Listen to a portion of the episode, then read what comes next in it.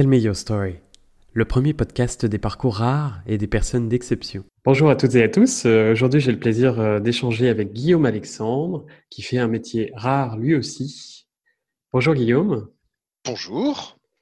Alors, avant de parler un petit peu de ce que tu fais euh, et de ce métier de sourceur qui euh, n'a rien à voir avec euh, ce qu'on imaginait en, en, langue française, le bon vieux sourceur qui cherchait de l'eau ou un sorcier, euh, j'aimerais d'abord expliquer pourquoi j'ai euh, souhaité te recevoir. C'est parce que tu es l'un des rares dans la communauté francophone à faire du sourcing euh, à haut niveau, et puis parce que aussi tu as été finaliste d'un concours au niveau mondial sur le sujet. donc effectivement, ton expertise elle est plus que reconnue sur le marché, mais tu fais un métier qui finalement est encore très peu connu. Est-ce que tu peux d'abord nous dire ce que c'est le sourcing? Alors, c'est rigolo parce qu'on est en train de travailler sur la définition Wikipédia de la chose avec d'autres sourceurs, ou euh, parce qu'en fait, c'est même dans Wikipédia, ça n'existe pas. C'est-à-dire j'ai un métier qui est rare dans le sens où quand on tape mon métier, même sur Word, il y a les petites vagues en rouge qui arrivent dessous, il n'est même pas dans, les dictionnaires.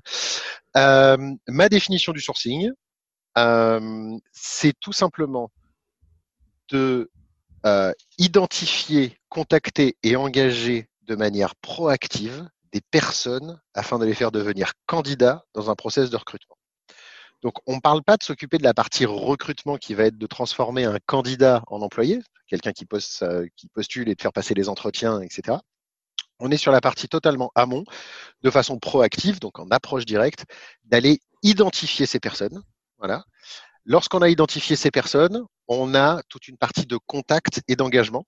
Je dis toujours que pour moi, le sourceur doit avoir deux cerveaux un cerveau sur la partie data, comment j'arrive à trouver de la donnée, pas encore des gens, mais on est vraiment sur de la donnée, et une deuxième partie sur la partie engagement, comment faire que ces personnes nous répondent déjà et soient potentiellement intéressées par les postes. Ça, après, ça, dépend d'eux, mais, euh, mais en tout cas déjà nous répondent. Voilà. Et alors du coup, cette activité-là, euh, comment ça se passe très concrètement? Si tu l'expliques à euh, certainement parmi les gens qui, nous écoutent, qui ne connaissent pas du tout l'environnement du recrutement, c'est quoi ton activité au quotidien? Comment ça se passe? Alors moi, je travaille avec des recruteurs internes. D'accord? Je travaille pas avec des cabinets de recrutement. Je ne suis pas un cabinet de recrutement. Je fais le sourcing pour des recruteurs internes. Donc, je discute avec le recruteur. Le recruteur a un problème. Je parle toujours du principe que les gens ont un problème de recrutement. Et d'ailleurs, c'est même carrément le manager, le hiring manager, la personne qui cherche à recruter, qui a ce problème. Je discute avec eux et je comprends. Première phase, arriver à comprendre ce qu'ils recherchent. D'accord? Comprendre évidemment le poste, ça c'est très joli d'avoir un descriptif de poste, mais c'est pas ça qui m'intéresse le plus.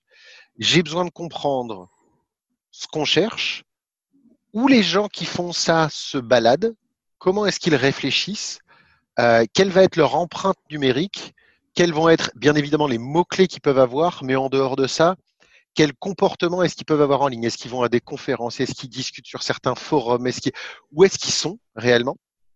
Parce que tout le monde a sa communauté. Et moi, je vais aller, on va pas dire infiltrer, mais je vais aller voir cette communauté. Je vais aller essayer de comprendre et de faire un mapping le plus général possible, de dire voilà les gens qui semblent faire ce poste-là. Donc, je vais peut-être d'abord identifier des tweets, identifier des Facebook, identifier, etc. Ensuite, bien évidemment, parce que c'est très professionnel et que ça fait très bien, je vais aller regarder sur LinkedIn euh, ce qu'ils ont comme profil. Euh, je les montre au manager, voilà, et le manager me dit, avant même que je les contacte, s'il les intéresse ou pas. Parce que c'est un petit monde. Souvent, je travaille sur des choses qui sont tellement microscopiques que tout le monde se connaît. Il y a forcément quelqu'un dans l'équipe qui a déjà travaillé avec, etc., etc. Euh, et lorsque j'ai l'aval de tout le monde, je passe sur la partie engagement et je les contacte, mais vraiment en leur expliquant vous avez été entre guillemets préchoisi. C'est-à-dire que si vous avez, si ce poste vous intéresse, voilà quelle est la société, voilà qui est le manager, voilà ce qu'il cherche à faire, voilà pourquoi il s'intéresse à vous. Est-ce que vous vous êtes intéressé par eux et est-ce que vous voudriez rentrer en discussion avec eux? Tout simplement. Et j'envoie à la fin à mes clients on fait des, on travaille en agilité, ce qu'on appelle. Donc, on va travailler avec des sprints. Donc, toutes les semaines, on se voit et toutes les semaines, on discute. OK, on avait dit qu'on partait sur ces cibles-là. Voilà ce que j'ai trouvé. Qui est-ce qu'on valide Voilà, j'ai validé ça. Je les ai contactés. On est reparti en parallèle sur une autre identification sur d'autres cibles et on construit ce qu'on appelle un pipeline de candidats qui correspond de, de profil potentiel en tout cas, qui correspond réellement à leurs besoins. Euh, avec lesquels on va engager, qu'on va contacter, et derrière, je leur dis toutes les réponses. C'est-à-dire qui a dit oui, qui a dit non, qui a dit jamais je mettrai les pieds dans votre entreprise, toutes les choses qu'on vous dit pas, tout ce que le marché a à dire, de dire tiens, mais j'ai discuté avec quelqu'un qui est chez votre concurrent, ben, est-ce que vous savez qu'ils sont sur tel projet, euh, telle chose comme ça, vous vous intéressez à ceci, ils s'intéressent à cela. Vraiment de discuter avec les gens. Et je donne toutes ces informations-là aux recruteurs pour qu'ensuite, lorsque les gens sont intéressés, euh, le recruteur puisse faire passer les entretiens. Donc moi, je discute avec les gens qui sont intéressés, je récupère leur CV, je veux savoir un peu où ils en sont, on discute rapidement et je laisse surtout la main au recruteur pour faire son choix. Je ne fais pas de choix. Je ne suis pas là pour faire des choix. Je suis là pour identifier les gens et dire voilà ce qui se passe réellement. Donc en un mot, toi, tu proposes des profils et eux disposent. Ce qui veut dire que ta démarche est quelque part un petit peu inverse de celle d'un cabinet de recrutement, qui lui va plutôt aller vers des candidats. Et une fois que des candidats vont être intéressés, va les proposer à un client, une société, une organisation. Donc toi, tu es vraiment dans une démarche qui est en fait euh, clairement inverse. Je suis dans la co-construction je considère que le manager est celui qui a un problème. Je co-construis la solution avec le manager. C'est-à-dire, dis-moi ce que tu veux que j'aille chercher, dis-moi ce dont tu as besoin, fais-toi rêver, voilà, va voir euh, dans quelle entreprise est-ce que tu aimerais que la personne vienne, de quel type de background. Voilà ce qui existe. Voilà, voilà ce qui existe. J'ai discuté avec les gens, voilà combien ils sont, voilà qui est intéressé pour te rencontrer. Voilà tout ça. On est vraiment dans la co-construction je suis pas dans résoudre son problème à sa place, c'est-à-dire arriver avec des solutions toutes faites et dire ben, en voilà trois, choisis-les. Non, moi je dis voilà qui est le marché, voilà pourquoi ça va marcher, voilà pourquoi ça va pas marcher. Des fois aussi, ça m'arrive de faire des missions où on s'aperçoit que ce qu'on cherche soit n'existe pas, soit existe sous une forme différente, soit il faudrait splitter le poste en deux postes différents, euh, où on a aussi le côté, ça, ça, ça laisse vu qu'on est en agilité, il y a beaucoup, beaucoup, beaucoup plus de flexibilité. De se dire, ah ben, on pensait vouloir quelqu'un comme ça, mais en fait, si quelqu'un comme ça, qui est capable de faire ceci, ceci en plus, alors ça nous intéresse parce que ça nous permet de lancer des nouveaux projets, de, de faire des choses différentes. Donc on est vraiment sur, on part du problème, pas d'un descriptif de poste. On part du problème et on va, on va co-construire une solution à ce problème-là en allant identifier les personnes. Ce qui veut dire que le fait d'échapper à la, prise d'un de, descriptif de poste au départ, ça te permet effectivement une flexibilité d'autant plus grande, j'imagine, surtout quand le profil qui est recherché n'existe pas, puisque j'imagine. Alors, tu vas me dire effectivement euh, si, si, ça se passe comme ça pour toi aussi, mais très souvent, le recruteur fait face à des hiring managers, des personnes qui veulent recruter, qui ont une liste, un petit peu euh, une liste au Père Noël, entre guillemets, euh, on pourrait dire comme ça, qui est souvent très longue, avec qui attend énormément de choses. Et on s'aperçoit assez rapidement, effectivement, qu'un certain nombre de corps d'activité n'existent pas sur les mêmes profils. donc, ce qui veut dire que ta démarche, elle ouvre un peu plus de flexibilité dès lors que ce qu'on cherche n'existe pas vraiment c'est même plus que ça, vu que souvent, ils savent pas ce qu'ils veulent. Euh, ils savent pas réellement ce dont ils ont besoin. Euh, si on regarde dans l'IT, euh, c'est un grand puzzle, une architecture IT. C'est plein de choses qui s'entrecoupent, mmh. c'est plein de choses qui s'entremêlent. Euh, et c'est pas parce qu'on n'a pas ce mot-clé-là qu'on n'est pas capable de le faire. Et c'est pas parce qu'on n'a pas le. Il y a, y, a, y a, énormément de choses qui changent euh, et qui peuvent bouger. L'idée, c'est vraiment, moi, ça m'est déjà arrivé et ça fonctionne très bien. D'ailleurs, je te le conseille euh, à faire de temps en temps, d'arriver devant le manager et de dire le descriptif de poste que tu m'as donné, qui est une liste que tu as faite qui sort d'un système, euh, je ne sais quoi, je ne sais pas d'où ça sort, je le déchire. Je dis moi, parle-moi des gens. C'est quoi ton problème, voilà, technique que tu cherches à résoudre, même si je suis pas capable de le comprendre? Quelles sont les briques que tu vas essayer de mettre en place, ok? Est-ce que c'est la bonne solution? Allons discuter avec les gens qui ont les mêmes problèmes et voyons ce qu'ils utilisent pour le résoudre. Discutons avec eux et partons des comportements des gens euh, et partons de leur façon de fonctionner réellement. Euh, parce que d'autres personnes, si toi tu as ce problème, quelqu'un d'autre a un problème identique. Allons trouver les gens qui ont le problème identique, qui sont en train de le résoudre ailleurs, et discuter ensemble. Qui veut dire aussi que la vision que tu apportes du recrutement, euh, c'est une vision qui est un petit peu plus large euh, du recrutement, on va dire classique. Tu as commencé ton parcours effectivement comme recruteur, euh, d'abord en agence, avant de fonder une agence. comment tu es devenu sourceur et qu'est-ce qui, qu'est-ce qui ont été un petit peu les déclics au fur et à mesure de ton parcours pour te dire à un moment donné, la clé dans le recrutement, c'est d'aller chercher les gens et d'avoir une démarche qui est finalement très différente de la démarche classique du recrutement où on met une annonce et on attend que les candidatures viennent, ensuite on les rencontre, etc. etc. Alors il y a plusieurs choses. Euh, la chose principale qui tourne au-dessus de tout ça, c'est que la data est disponible. C'est-à-dire qu'il y a 690 euh, millions de personnes sur LinkedIn maintenant, 2,5 milliards sur Facebook. La data, elle est là. et elle ne fait qu'augmenter de jour en jour. Et cette data, elle change tous les paradigmes si on, réfléchit réellement. Quand on est une agence, on fait quoi? On a un objectif, on est des fois payé au succès. Donc, c'est un peu comme un, agent immobilier, soit on vend la maison, soit on vend pas la maison. Donc des fois, c'est pas forcément l'intérêt du candidat de prendre le poste. L'entreprise n'est pas forcément ultra motivée par ça, mais c'est soit ça marche, soit ça marche pas. C'est un ou zéro. Mhm. Et en tant qu'agence, des fois, on peut avoir fait tout le travail. Moi, ça m'est arrivé une fois. Je crois qu'il y a un des déclencheurs, c'est ça. C'est que j'ai un client qui me dit, euh, je cherchais, je faisais du SAP, je cherche un SAP HR, HRTM, etc. Un truc, un truc hyper, hyper, hyper spécifique. Je lui trouve la perle rare qui a vécu dans la région, qui a tout fait, qui est exceptionnel, qui est tout. Je leur présente, ils font passer les entretiens et ils disent bon alors votre candidat est génial, mais en fait on va prendre quelqu'un d'autre qui a postulé en direct. Donc déjà on n'a pas besoin de vous payer. Mhm.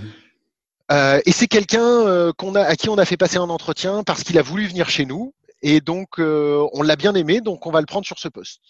Et je regarde le profil, cette personne n'avait jamais fait de SAP, n'avait jamais fait de HR, n'avait jamais. Je ne pouvais pas gagner. C'est-à-dire, j'aurais présenté ce même profil à ce poste-là. Il n'en aurait pas voulu. Je ne, je ne pouvais pas. C'était impossible. On m'aurait regardé en disant, mais Guillaume, qu'est-ce que vous faites? C'est pas ce qu'on vous a demandé. Et en fait, j'ai compris que entre ce qu'on demande et ce qu'on recherche, il peut y avoir une grosse différence. Hmm. Et que se battre contre le candidat qui postule directement est absolument impossible et que je dois me placer.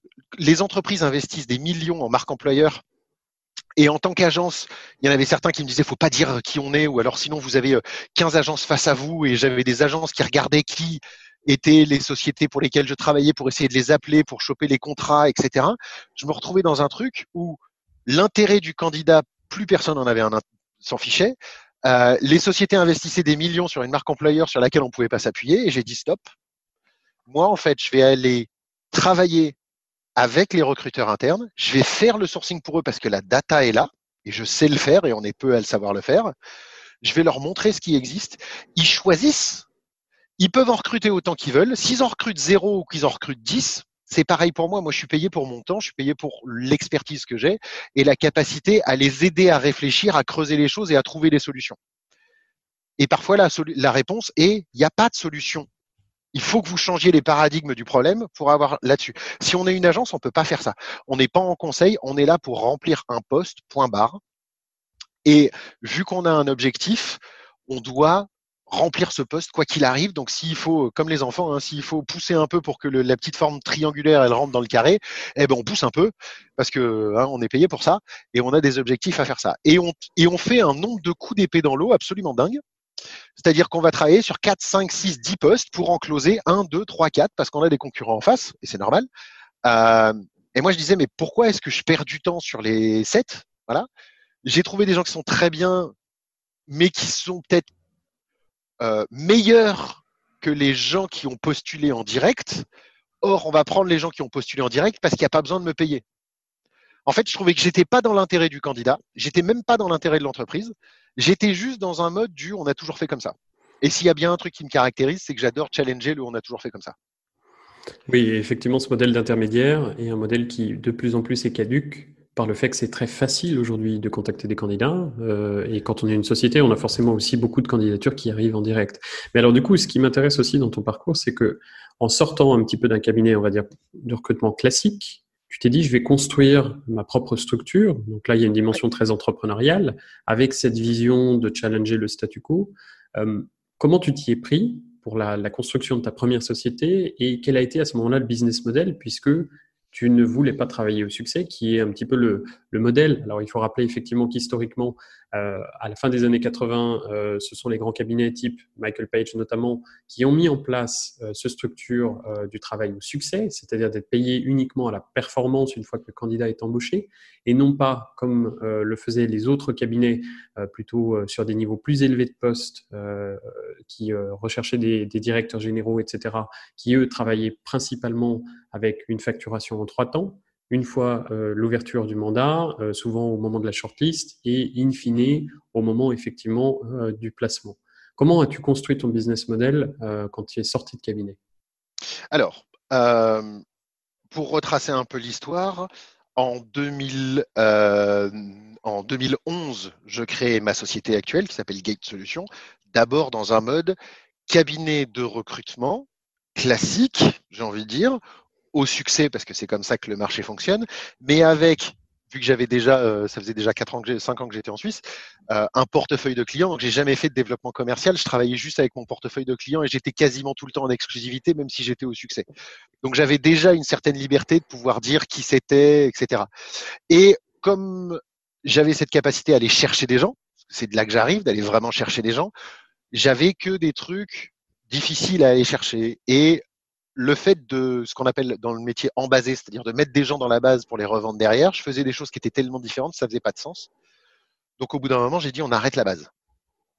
On arrête la base, ça sert à rien. On va faire du sourcing à chaque fois. On va aller identifier les gens à chaque fois. Euh, donc ça, c'était en 2011. En 2013, il m'arrive un petit truc dans ma vie qui est assez simple quelque part, c'est que je vais à une conférence euh, sur le sourcing, la première en Europe, Sourcing Summit Europe à l'époque, qui était dans les bureaux de Randstad.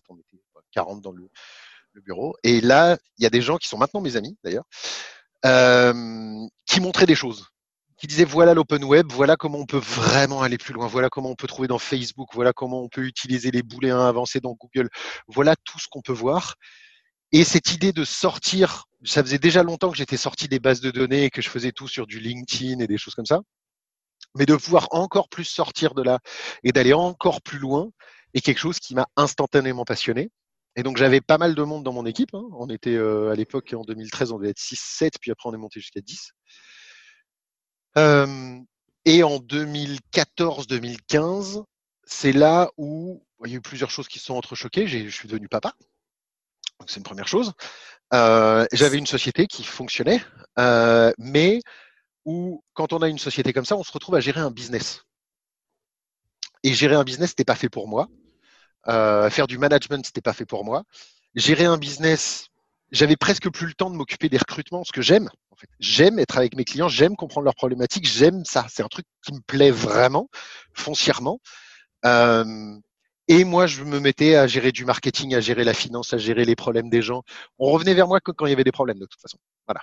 Donc c'était super, hein, c'était une très belle expérience humaine, c'était bien, mais j'étais pas heureux. Donc j'ai décidé de se dire, on a ces paradigmes de changement, de data qui est là. Je me retrouve dans un business model dans lequel je ne me, je ne me retrouve pas parce que mon intérêt n'est pas forcément celui du candidat. L'intérêt du candidat n'est pas le mien. L'intérêt de l'entreprise n'est pas forcément le mien non plus. Euh, personne n'a des intérêts qui sont alignés. Alignons les intérêts utilisons les compétences que j'ai en sourcing pur pour être capable de le faire vraiment. Et j'ai trouvé un business model au Canada via mon réseau, parce que j'organise des conférences qui s'appellent Trou, etc. Donc, en connaissant du monde, on m'a dit, mais tiens, tu devrais discuter avec quelqu'un qui s'appelle Sébastien dans une, dans une société au Canada, parce qu'il vient de démarrer une boîte. Il est, euh, je crois qu'il était tout seul à l'époque.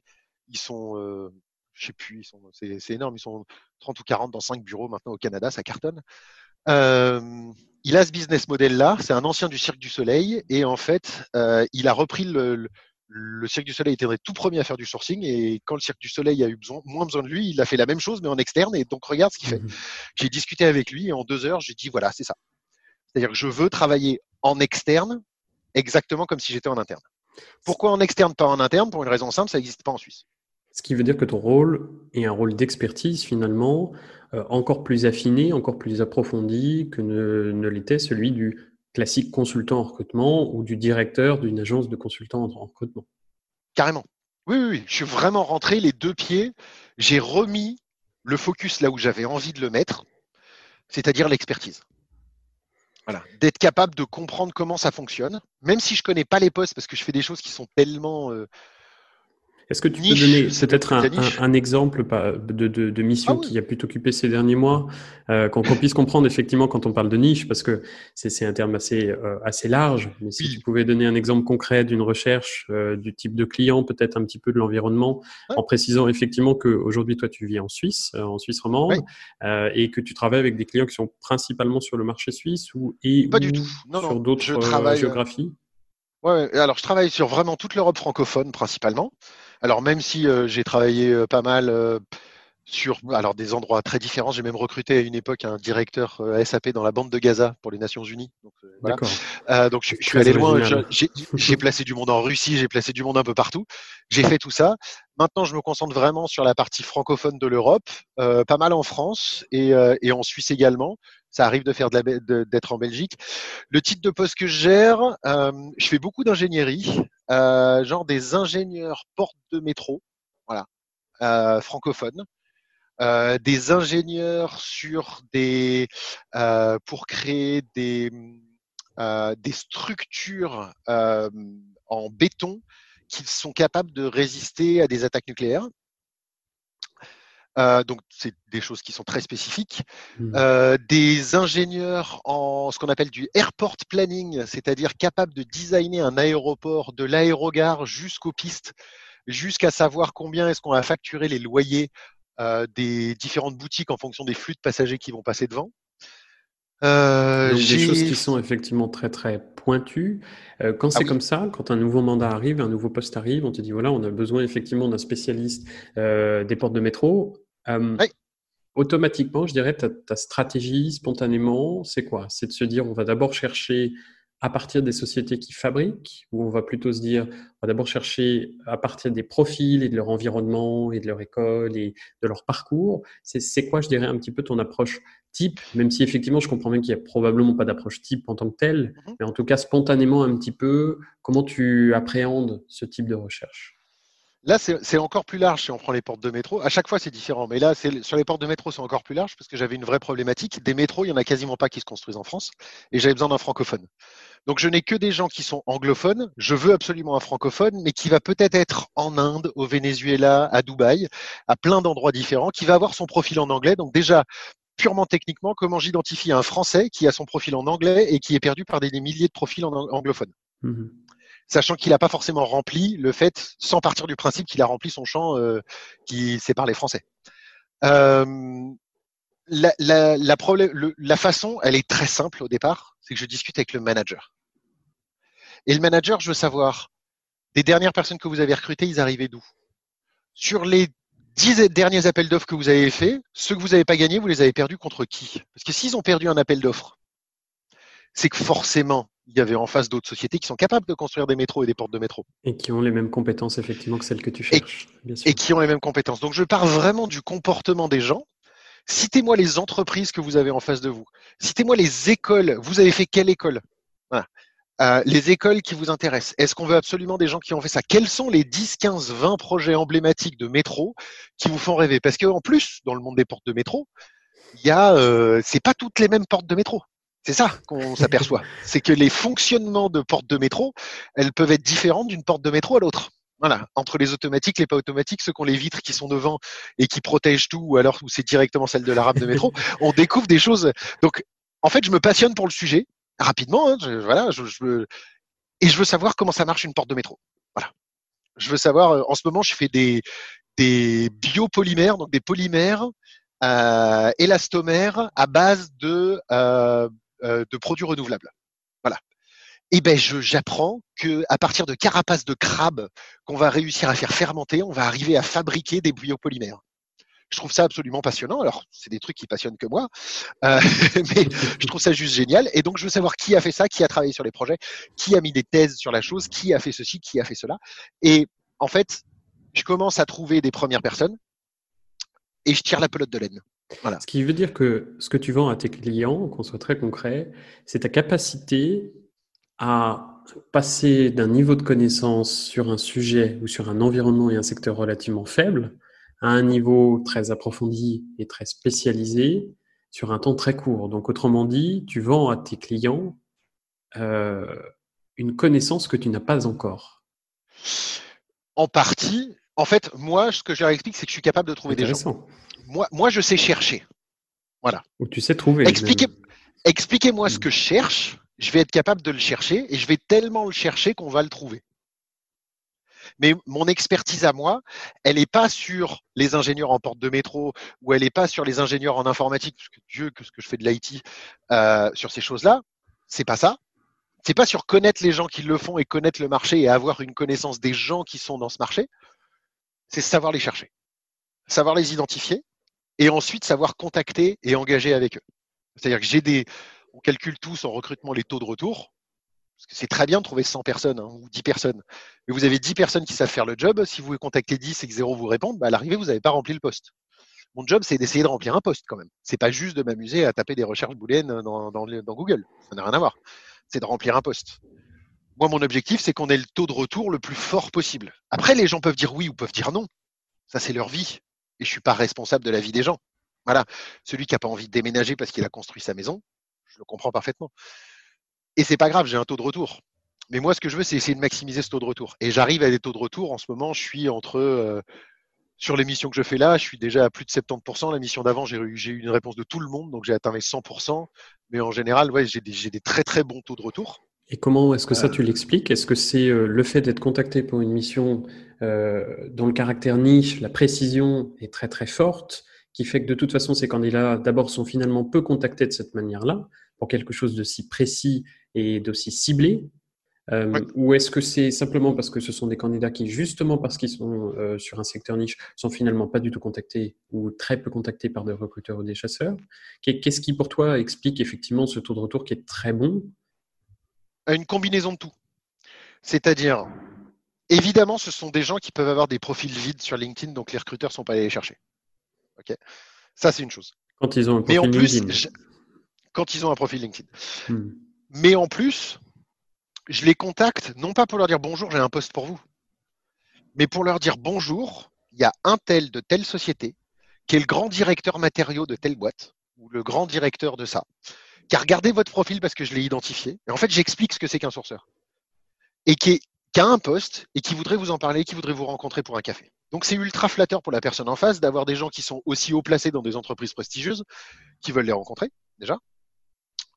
Euh, c'est également euh, comme je disais, donc le fait qu'il soit pas contacté, le fait que ce soit très flatteur d'être contacté quasiment directement, et des fois c'est même mmh. directement le manager qui le fait par le manager. Et ensuite, moi j'ai fait des recherches vraiment parce que je m'amuse et que comme je fais beaucoup de conférences, à chaque fois que je dois faire une conférence, je me dis qu'est-ce qui n'a jamais été fait.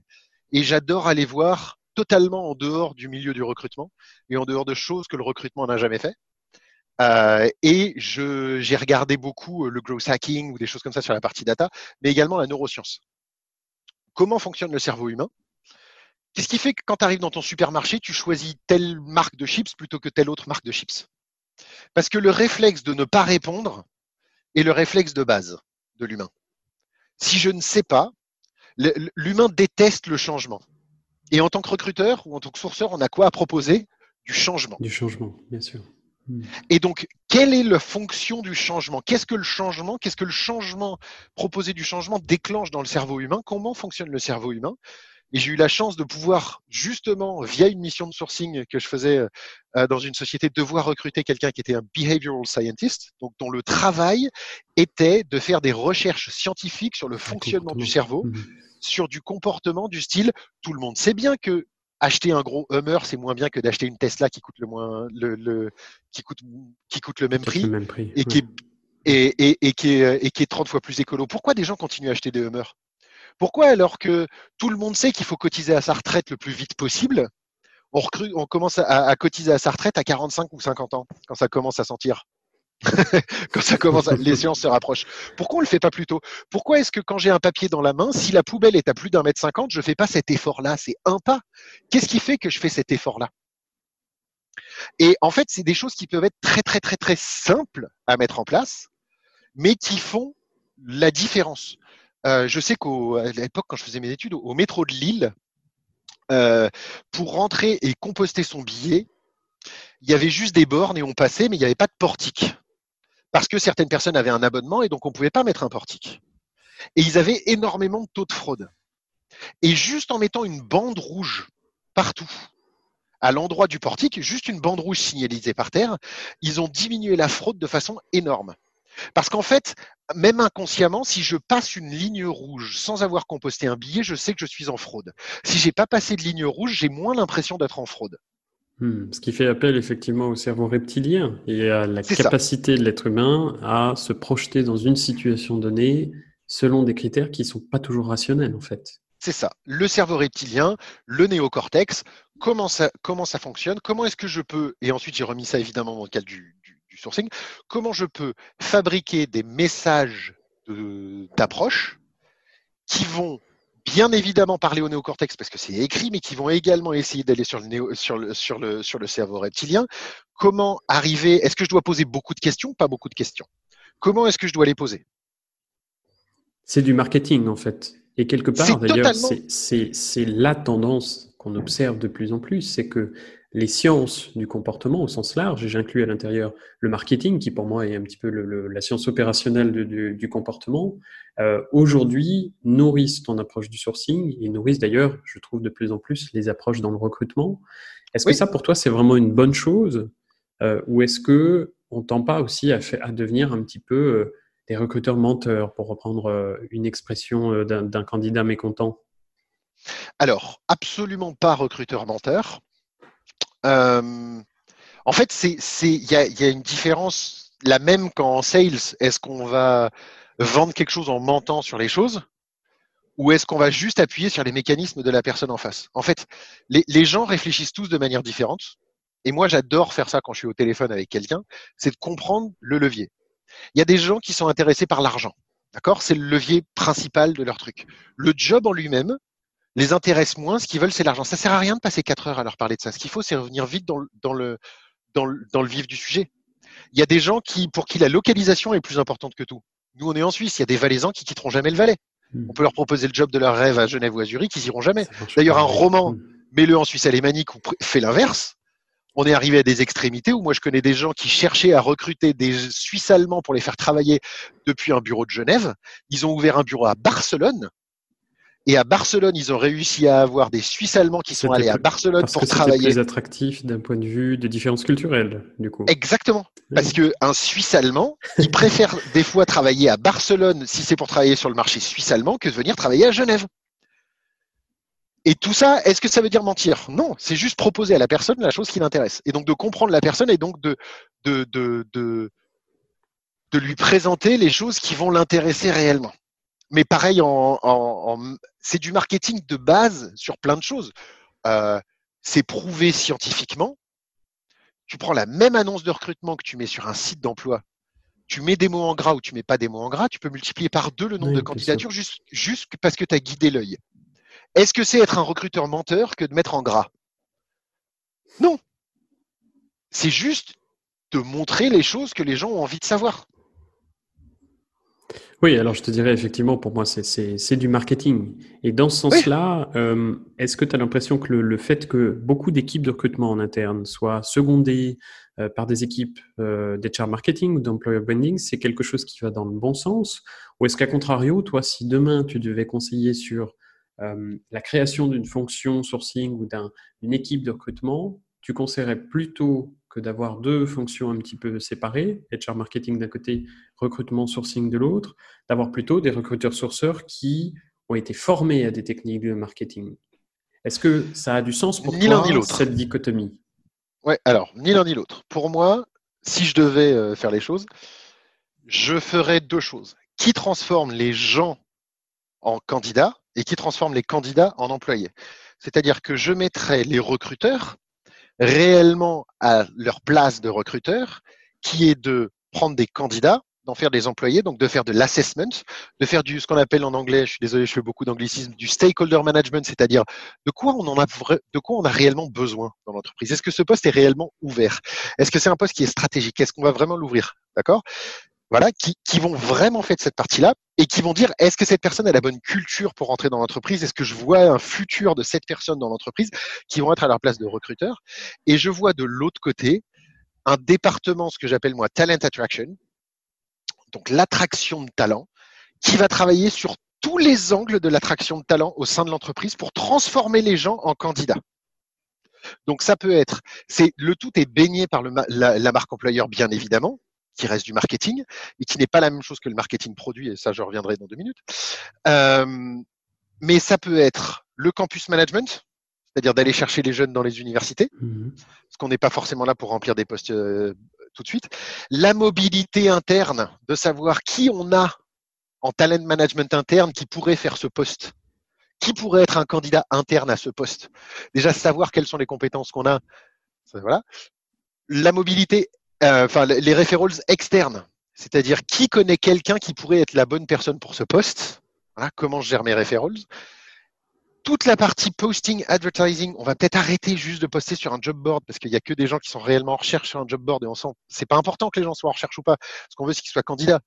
On s'en fiche s'ils ont un job ou pas, qu'ils aient une fiche de paye ou pas, c'est pas quelque chose d'important. Euh, donc, où est-ce qu'on poste? Qu'est-ce qu'on poste? Comment on poste? Qu'est-ce que l'inbound recruiting? Toutes ces choses-là. Et au fur et à mesure de, de, travailler sur tous les aspects de ce que j'appelle people data, de toute la data qu'on peut récupérer tout le long. Donc, est-ce qu'on a déjà des gens dans notre système de gestion de candidature qui ont postulé dans le passé, qui a peut-être été deuxième médaillé d'argent il y a deux ans sur un poste, qui était génial, mais on n'avait qu'un poste et on en a pris qu'un, on en fait quoi de celui-là? Voilà. Et la partie outbound, donc la plus outreach, donc aller vers l'externe la plus, la plus extrême, qui est le sourcing, c'est-à-dire je connais pas les gens, je sais pas s'ils sont, mais je vais les chercher et des gens qui vont travailler sur tous ces aspects-là d'attraction. Parce que si on peut éviter de faire du sourcing, c'est le mieux. Le sourcing n'est pas scalable. Le sourcing va pour remplir un poste et résoudre un problème. Mais il est difficilement scalable à haute dose sur des grosses tailles d'entreprise. Par contre, le reste de l'attraction et ce qui va derrière, qu'on appelle le talent nurturing, donc de, de une fois qu'on a été en contact, une fois de créer une relation entre l'entreprise et un potentiel futur candidat, ça, c'est scalable. C'est-à-dire que ça, ça, peut être déployé à grande échelle, pour, pour le dire En, français aussi. Voilà. Et il faut surtout décaler cette partie marketing employeur, HR marketing, marque employeur, du marketing produit. Parce que s'il y a bien un truc qu'il faut arriver à comprendre, et surtout en Suisse, on a des entreprises, si on prend le luxe par exemple, qui sont engluées dans leur propre marketing produit. C'est-à-dire que leur cible produit, leur persona produit, elle est tellement forte qu'on pense qu'il faut des gens qui aiment notre marque pour venir là. Alors qu'on n'a pas besoin. Euh, je prends des exemples. On a euh, une chose qui a été extrêmement bien faite chez Audemars Piguet il y a quelques années. Audemars Piguet, la totalité, donc des montres de luxe, la totalité du marketing d'Audemars Piguet est principalement axée sur vous allez acheter une montre faite principalement à la main par un vieux sexagénaire au milieu de la vallée de Joux, dans la montagne, avec rien autour et de la neige. Principalement, c'est ça. C'est-à-dire, si vous regardez, c'est l'héritage ancien, polir à la main, etc. Ben oui, mais non. Ce sont aussi des entreprises qui utilisent des machines CNC de dernière génération, euh, qui ont des, des, gens qui travaillent dans leurs usines, qui, qui ont 25 ans, qui aiment jouer au foot et tout ça, et ils ont mis tout leur marketing recrutement totalement détaché du marketing produit. Ce qui est logique, puisque le message n'est pas du tout le même. Et pour avoir beaucoup recruté dans, dans, le luxe, j'ai le souvenir effectivement que beaucoup de candidats euh, ont tendance à être un peu trompés entre la réalité qu'ils projettent dans ce type de structure, puisqu'ils sont fans d'un produit, qui peut être un produit de savoir-faire exceptionnel, etc., etc., et la réalité d'un candidat ou de quelqu'un qui travaille dans l'entreprise, qui au quotidien, quand on est spécialiste euh, HR, spécialiste Compenben ou euh, que sais-je encore, n'a pas de contact direct avec le produit. Quand on fait de l'informatique, qu'on vende des vélos ou des montres, on vend un truc sur un site. Oui, bien sûr. Voilà. Alors c'est bien quand le produit est beau, mais c'est le problème quand le produit est trop attirant. Parce qu'on ne veut pas des gens qui viennent pour le produit. C'est pas parce que vous allez travailler dans une marque de luxe que vous allez porter vous-même une marque de luxe. Vous pouvez même pas vous l'offrir. Vous voyez ce que je veux dire? J'ai travaillé avec des sociétés où les montres coûtent 200 000 francs minimum. Bah, personne dans la société n'en porte une. elles sont belles leurs montres, elles sont magnifiques, mais ce qu'ils aiment, c'est leur travail. Voilà, c'est l'entreprise, c'est les, techniques marketing qu'ils vont réutiliser. Et parfois, la meilleure personne pour faire ces techniques marketing dans le luxe va être quelqu'un qui sort absolument pas de ce milieu-là. Qui vient souvent de la grande distribution d'ailleurs, ce qui explique les derniers grands recrutements qu'il y a eu, les passages entre une Burberry et un Apple, si je pense euh, à ça. Il y, a, bon, il y en a plein d'autres, des exemples comme, cela, mais effectivement, c'est intéressant de voir que le message marketing est parfois et doit être parfois très différent du message HR marketing ou en tout cas people attraction, si, si je reprends un peu ta, ta dénomination. Et ça, c'est vraiment intéressant. Je, je m'amuse souvent et je sais que c'est extrêmement choquant, mais d'essayer de prendre l'industrie qui sur le papier va être la moins sexy et d'expliquer, imaginez deux secondes que vous travaillez pour MindGeek à Montréal. MindGeek à Montréal est la société qui gère des sites web qui gèrent bien plus de trafic qu'Amazon, bien plus de trafic, qui, sont, qui ont 5 sites dans les 15 plus visités du monde, sauf que c'est que du porno. Est-ce qu'on va mettre réellement Mais il faut comprendre que c'est de la vidéo, tout le monde au même moment. C'est des énormes trafics. Je dis de, je crois que c'est Pornhub a plus de trafic qu'Amazon. Il faut se rendre compte. Oui, les statistiques disent que c'est quasiment la moitié du web, hein, euh, entre 40 et 45 oui. Donc, les, ce qu'on appelle en, en, IT, euh, tu dois bien connaître ça euh, là où tu travailles, les, les SRE, les Site Reliability Engineer, la capacité d'une infrastructure à tenir. Quand c'est que de la vidéo et c'est tout au même moment, c'est énorme, c'est gigantesque, c'est hyper fort. Pour autant, est-ce qu'ils vont aller parler dans leur marketing Venez chez nous parce que vous allez voir, nos produits sont merveilleux, ils sont magnifiques. Je ne pense pas. Par contre, ils vont dire voilà pourquoi il faut venir chez nous. Parce que au contraire, vous allez pouvoir travailler sur des choses qui sont extrêmement intéressantes et vous allez gérer plus de trafic qu'Amazon. Bien sûr. Voilà. Et en interne, on va faire en sorte que vous vous sentiez bien. Et pour vous sentir bien, on va pas vous donner le produit qu'on fabrique. On va faire des soirées, on va mettre de la bière, machin, on va faire ce qu'il faut pour que les gens soient heureux euh, comme on pense qu'ils sont heureux avec un baby-foot dans l'IT.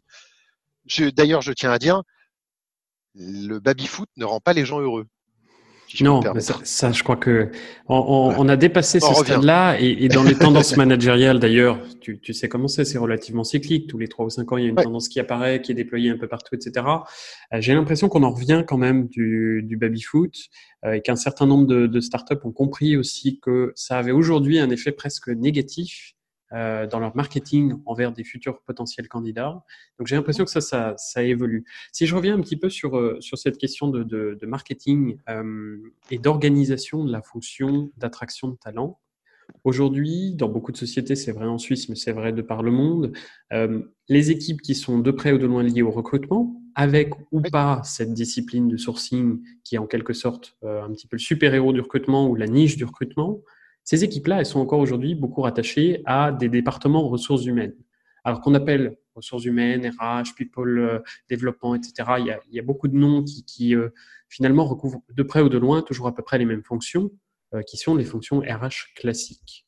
Quel regard tu portes un petit peu sur l'évolution de ces fonctions RH au regard de la fonction recrutement et de la nécessité ou pas de scinder en deux fonctions différentes? J'adore les RH, on fait juste pas le même métier. C'est-à-dire quand moi je transforme des gens en candidats et que les recruteurs transforment des candidats en employés, les, candidats, les employés ensuite sont, font un onboarding et deviennent des membres de la famille. Et là viennent les RH qui s'occupent des membres de la famille. Donc ils regardent ce qui se passe à l'intérieur de l'entreprise et ils font en sorte que les gens bah, soient payés, euh, soient formés. Euh, tout ce qui peut se passer en interaction au sein de l'entreprise règle les problèmes, voit les côtés légaux, toutes ces choses-là. D'accord? Le développement des gens, c'est génial. C'est parfait.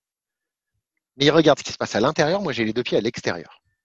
Et les autres gens qui ont les deux pieds à l'extérieur sont les gens du marketing. Euh, donc, j'ai beaucoup plus de choses à discuter avec des gens du marketing pour faire attention de faire les choses comme il faut qu'avec des gens qui vont penser qu'est-ce qui se passe à l'intérieur de mon entreprise. Moi, je suis là pour ouvrir les portes, justement. Donc, est-ce qu'on doit reporter à des RH Vaste question. Je sais que les RH sont pas d'accord. Il y a de plus en plus d'entreprises où le sourcing et ou le recrutement, peu importe si l'un est inclus dans l'autre, tout ça, reporte directement au business. Il y a une phrase que j'aime beaucoup euh, de euh, Jim Collins, euh, qui a écrit Good to Great, je crois que c'est dans Good to Great, qui a écrit Une entreprise devrait limiter sa croissance à sa capacité à attirer suffisamment des bonnes personnes. Donc attirer les bonnes personnes est un problème de croissance d'entreprise. Une croissance d'entreprise, quand on veut faire croître une entreprise, qu'est-ce qu'on fait? On investit plus dans le marketing? Il y a un énorme problème au développement. En fait, ce qui me frustre dans le fait de partenir au RH, c'est que le budget dépend du budget RH. Quand les, les, les gens en interne font intervenir un recruteur externe, ça sort du budget du département. Et là, on n'a pas de problème à dépenser 20, 30 ou 40 000 balles. Par contre, quand vous dites en interne, il va falloir prendre une licence LinkedIn recruteur à 7000 et on va pouvoir faire 30 recrutements avec, on dit désolé, c'est pas dans le budget RH. Donc le problème pour moi, c'est qu'on voit pas ça. On voit pas le développement des gens comme un budget à mettre en place pour la growth, pour la croissance de l'entreprise, mais on voit ça comme un centre de coût qui sort directement des ressources humaines qui s'occupent de la famille. Ce qui limite de toute façon les possibilités pour la fonction recrutement. Et tu sais, je, dis toujours euh, euh, à tous les gens avec qui j'ai pu travailler par le passé et avec qui je travaille maintenant, nous, on est censé être une fonction support sur le papier. Et en réalité, le recrutement aujourd'hui est une fonction business. Oui. Et je rejoins effectivement tout à fait ce que tu dis dans le sens où euh, la croissance de l'entreprise dépend de notre capacité à trouver les bonnes personnes, mais ne serait-ce qu'avoir un business stable, de par les fluctuations naturelles, les départs en retraite, etc., etc., euh, le business en tant que tel dépend des personnes. Et en fait, j'ai l'impression quand même que le, discours dominant évolue un petit peu et grosso modo sur les grandes sociétés, si on regarde le SMI en Suisse, mais c'est le cas euh, un petit peu plus largement en Europe et, dans le monde, euh, la, scission entre d'un côté un département RH qui s'occupe des salariés, c'est-à-dire des gens qui sont déjà à l'intérieur de l'entreprise, mhm. et de l'autre la fonction recrutement, elle se généralise quand même de plus en plus. Ce qui elle commence à se va dans le bon sens. Oui, oui, ce qui va dans le bon sens. Moi, encore une fois, si euh, un département RH qui a compris et qui donne les moyens au recrutement de faire ce qu'il veut, c'est-à-dire d'avoir les mêmes budgets, pas les mêmes budgets, mais en tout cas un budget qui soit scalable si on a besoin, parce que c'est une problématique qu'il faut résoudre et il faut de l'argent pour arriver à résoudre des problématiques. Oui, le nombre d'entreprises qui ne traquent même pas combien ils dépensent en frais d'agence. En fait, c'est clair. Hein. Si la question est est-ce qu'il faut faire un département sourcing ou pas en interne, il suffit juste de poser une question simple combien vous avez dépensé en externe l'année dernière. Ah, on ne sait pas. Regardez. Et je peux garantir, il n'y a pas un endroit dans le monde, il n'y a pas une société dans le monde où si ce budget dépasse 500 000, et ça va très vite 500 000, hein, c'est 10 placements à 50 000, hein, hmm, bien sûr. ou c'est 20, 20, placements à 25 000, hein, ça va super vite sur l'année. Euh, je suis désolé, monter une fonction sourcing en interne, ça coûte pas 500 000. L'objectif, c'est pas d'économiser de l'argent quand on fait une fonction sourcing, c'est d'internaliser la connaissance du marché et d'internaliser la maîtrise de son futur. Ça doit être ça. Maintenant, si la question c'est est-ce que ça rapporte de l'argent, est-ce que ça en gagne ou est-ce que ça en coûte, regardez ce que vous dépensez, stop, point, arrêtez. Le calcul est souvent assez rapide. Enfin, si on est rationnel d'un point de vue de calcul financier, c'est souvent très rapide. Euh, Mais ça sort pas des mêmes budgets. Et c'est ça qui pose un réel problème. Donc c'est ça qui me pose un vrai problème, c'est pas d'être avec les RH, c'est d'être de dépendre d'un budget RH et d'une roadmap RH. Voilà. Quand on demande aux, aux entreprises quel est le frein principal à votre réussite, la réponse est toujours les talents en premier. D'avoir les bonnes personnes en interne. Et où est-ce qu'on investit? On fait une campagne de pub. Ça, par contre, on n'a pas de problème hein, à mettre 300 000 dans une campagne de pub hein, qui va rapporter peut-être rien. Oui, rien parce qu'on aura du mal à le mesurer ou parce qu'on aura pris l'habitude de fonctionner effectivement comme ça. Si, si bah, c'est simple, une campagne d'influenceur qui est capable de me dire combien ça rapporte. C'est forcément effectivement difficile à mesurer. Alors même s'il y a des KPI qui existent hein, sur ce, type de, de, de, de, démarche, c'est hein. forcément un petit peu plus délicat. Nous, on, est quand même sur quelque chose sur le recrutement qui est relativement mesurable, ne, ne serait-ce que ah. par le nombre de personnes qu'on embauche chaque année. je veux dire, à un moment donné, c'est un chiffre très concret c'est parfaitement mesurable, c'est extrêmement concret et ça a un impact réel sur le business. Et on peut même savoir si les recrutements ont été bons, c'est-à-dire est-ce que les gens restent et évoluent dans la société ou est-ce qu'ils se font sortir rapidement. Hmm. Donc on peut tout mesurer, on peut tout calculer, on peut tout savoir. Et alors, du coup, ça m'amène à une question par rapport à, ce que tu, dis sur le, sur le recruteur versus le sourceur versus le business. Aujourd'hui, les interlocuteurs que tu as sont principalement, si je comprends bien, euh, des recruteurs internes. Est-ce que dès lors que tu as cette fonction sourcing, on a encore besoin de recruteurs internes? Et est-ce que le hiring manager, c'est-à-dire la personne qui recrute dans le business, n'est pas à même d'occuper cette casquette de recruteur, c'est-à-dire ce moment où tu transformes le candidat en employé avec éventuellement le soutien soit des RH, soit d'un sourceur? Dans un monde idéal, c'est possible. Et ça existe dans certaines entreprises. Est-ce que c'est pas ça l'avenir pour être précis je, sais, je, je, je, ne sais pas. Je pense que le rôle, euh, que le, le, rôle de l'entreprise, enfin la fonction de l'entreprise est éminemment sociale dans l'entreprise. Euh, et que ce qu'on appelle le stakeholder management, c'est-à-dire savoir ce qu'on recherche déjà. Est-ce que les postes sont réellement ouverts et où est-ce qu'on va et faire en sorte que tout le monde travaille ensemble et sélectionner sur la culture euh, et sélectionner sur les compétences et la culture. Il y a très peu de managers directs qui sont capables de faire un entretien un peu poussé pour savoir est-ce que cette personne va être sur la culture. En fait, si on n'a pas les recruteurs, on risque d'avoir quoi? Si on n'a pas formé ces managers, on risque d'avoir tout simplement des clones. C'est-à-dire, oh, il me ressemble, j'ai l'impression de me voir moi il y a cinq ans. Vous faites ça, cinq ans plus tard, vous avez tous les mêmes. Vous manquez de diversité dans l'entreprise, parce que ça doit être un, objectif clair et précis de mettre de la diversité dans l'entreprise. Euh, on a le fait de ah ben moi j'ai besoin de ça. Oui, mais pourquoi De challenger ça. Et ça, c'est le vrai job du recruteur. Donc, si on est dans une entreprise, et il en existe notamment dans la tech, qui ont effacé totalement, même le service RH en entier, qui ont tout outsourcé, et qui ont des sourceurs qui travaillent en direct avec les managers, ça fonctionne à partir du moment où les managers sont formés à l'entretien et savent ce qu'il faut pour l'entreprise. Et où les sourceurs ont peut-être un rôle de recruteur, pour le coup. où les sourceurs vont avoir un rôle effectivement d'accompagnement et de, un rôle un peu plus large. Mais on ne vit pas dans ce monde utopique-là. Euh, il y a pas mal d'endroits qui commencent à sortir, et j'en connais un et je trouve ça génial, qui font du recruitment as a service, c'est-à-dire en fonction des types de postes, est-ce que les recruteurs ont besoin d'être là ou pas? C'est-à-dire que pour recruter un, je sais pas, quelqu'un pour travailler dans un rayon, dans un supermarché, est-ce qu'il y a besoin de faire un entretien Ou est-ce qu'on ne ferait pas juste, voilà les candidatures, voilà les gens qui ont passé un process relativement automatisé et qui semblent avoir quelque chose de bien, et vient passer une journée, et à la fin de la journée, on demande au chef de rayon, est-ce que tu veux l'avoir dans ton équipe, oui ou non? Est-ce qu'il a besoin d'avoir un recruteur à ce moment-là? Oui, la pertinence, elle, se questionne aussi en fonction du niveau de poste, du niveau de technicité euh, et de la complexité des tâches qui vont être à, faire. Et au sein de la même entreprise, on peut avoir besoin d'un data scientist pour gérer les, cartes de fidélité. Le data scientist, si on commence à lui dire, bah, écoute, tu vas passer tout un entretien automatisé, il est tellement courtisé que non, lui, il va vouloir, par contre, qu'on prenne soin de lui. Donc, il va avoir besoin d'un candidat, d'un, peut-être d'un sourceur pour aller le trouver et d'un recruteur pour aller le draguer, quelque part. Ça fait partie des choses. Donc, au sein d'une même entreprise, il faut être capable de faire une segmentation des types de postes et pour savoir qu'est-ce qui peut être automatisé, qu'est-ce qui peut être, au contraire, a besoin d'une touche personnelle. Enfin, c'est un vrai travail de segmentation au niveau des types de postes, au niveau des typologies, au niveau des fonctionnements, au niveau des managers, au niveau de, des fonctionnements d'équipe et tout.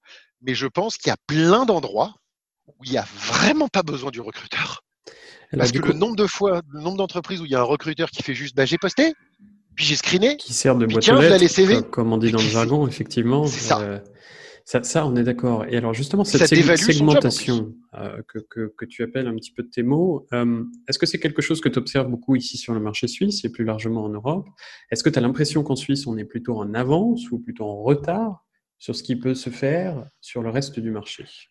Alors, je, vais citer Roosevelt, qui est rare quand même de citer Roosevelt. Euh, mais Roosevelt dit quelque chose que je trouve très vrai pour la Suisse, c'est que, alors, a smoothie has never made a skilled sailor. Donc, une mer d'huile n'a jamais fait un bon marin. Voilà. Le problème, c'est qu'en Suisse, c'est une mer d'huile.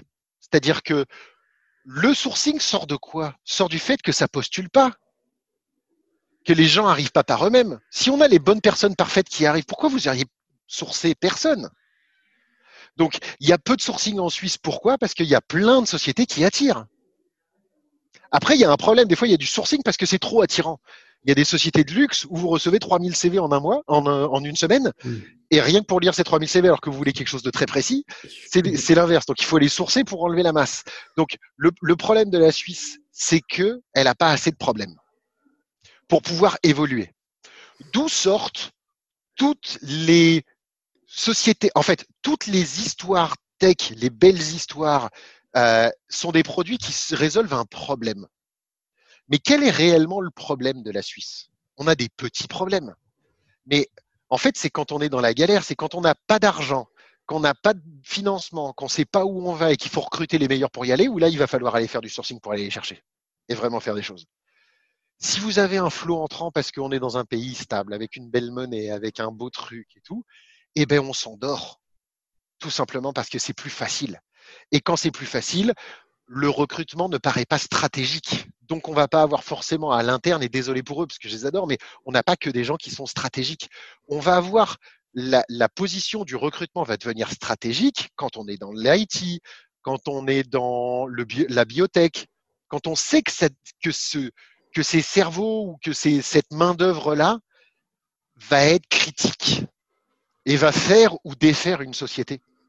Mais si quand vous postez sa postule, il n'y a pas besoin de s'embêter. Donc on s'endort, donc la fonction devient moins stratégique. Donc au fur et à mesure, au bout des années, eh ben, ce département-là, il est plus capable de se réinventer. Parce qu'il a toujours fait comme ça. Ça a toujours marché et ça continue à marcher. Donc ça marche, pourquoi aller le changer? Même si on sait que c'est bien. Voilà, on va aller faire une conférence sur l'IA qui va tous nous changer. Oui, mais alors pour autant, si, je te suis bien, et je, autant je souscris à ton analyse, autant j'observe effectivement que on a quand même en Suisse cette chance-là d'avoir un certain nombre de grands champions, pas seulement sur les technologies, puisqu'effectivement sur, la, sur les technologies, euh, on a une problématique d'offre et de demande, c'est-à-dire que on n'a pas suffisamment de compétences par rapport au nombre de postes. Et aujourd'hui, euh, moi qui travaille dans ce secteur-là, si je cherche un data scientist, euh, je suis sûr que mes trois candidats qui euh, pourraient potentiellement recevoir une offre, c'est-à-dire ceux qui seront en fin de processus avec nous, ils vont avoir une offre en même temps sur la table de, au minimum, vraiment un minima, deux ou trois autres entreprises, quand c'est pas cinq ou dix, pour ceux qui ont vraiment voulu passer beaucoup d'entretiens. Euh, donc ça veut dire aussi que le marché suisse, il est finalement très segmenté d'un secteur à l'autre et que même dans la fonction de recrutement, et je dirais surtout dans la fonction de recrutement, ça se retrouve cette segmentation-là. Et ça explique ah. pourquoi des sociétés comme euh, les secteurs, effectivement, tu as cité la biotechnologie, les technologies au sens IT, euh, réseau, toute la partie pharmaceutique, les cigarettiers, etc., etc., eux sont peut-être un peu plus avancés que d'autres organisations sur, sur le sourcing. Est-ce qu'on peut dire un mot aussi de, ce que tu as pu faire euh, sur, euh, avec un cigarettier, justement? Oui, alors, avant de revenir là-dessus, j'ai envie de dire attention, il n'y a pas une Suisse, il y a des Suisses. Et il y a une vraie différence. Moi, je suis à Genève, donc je suis en Suisse romande toutes les grosses boîtes sont plutôt en train de partir. Procter Gamble a divisé, Coty a divisé, toutes ces entreprises-là sont, JTI est en train de diviser, toutes ces mhm. sociétés-là sont en train de diviser les gens. À Zurich, on a quoi? On a un Google qui tire avec 6000 personnes devant. On a Facebook qui a racheté un truc d'Oculus qui est là-bas et qui, euh, et qui augmente. On a du Swisscom qui est là-bas. D'ailleurs, Swisscom est beaucoup plus présent en Suisse alémanique que ce qu'il est en Suisse romande, hein, clairement. Euh, il y a beaucoup de choses qui se passent d'un côté. Toute la pharma va se passer du côté Bâle. OK? En Suisse romande, moi, ce que je vois, on a toujours les grands institutionnels. Quelles sont les grosses, Nissan vient de partir ici, quelles sont les grosses sociétés internationales qui sont venues s'installer en Suisse romande à depuis les trois, quatre dernières années?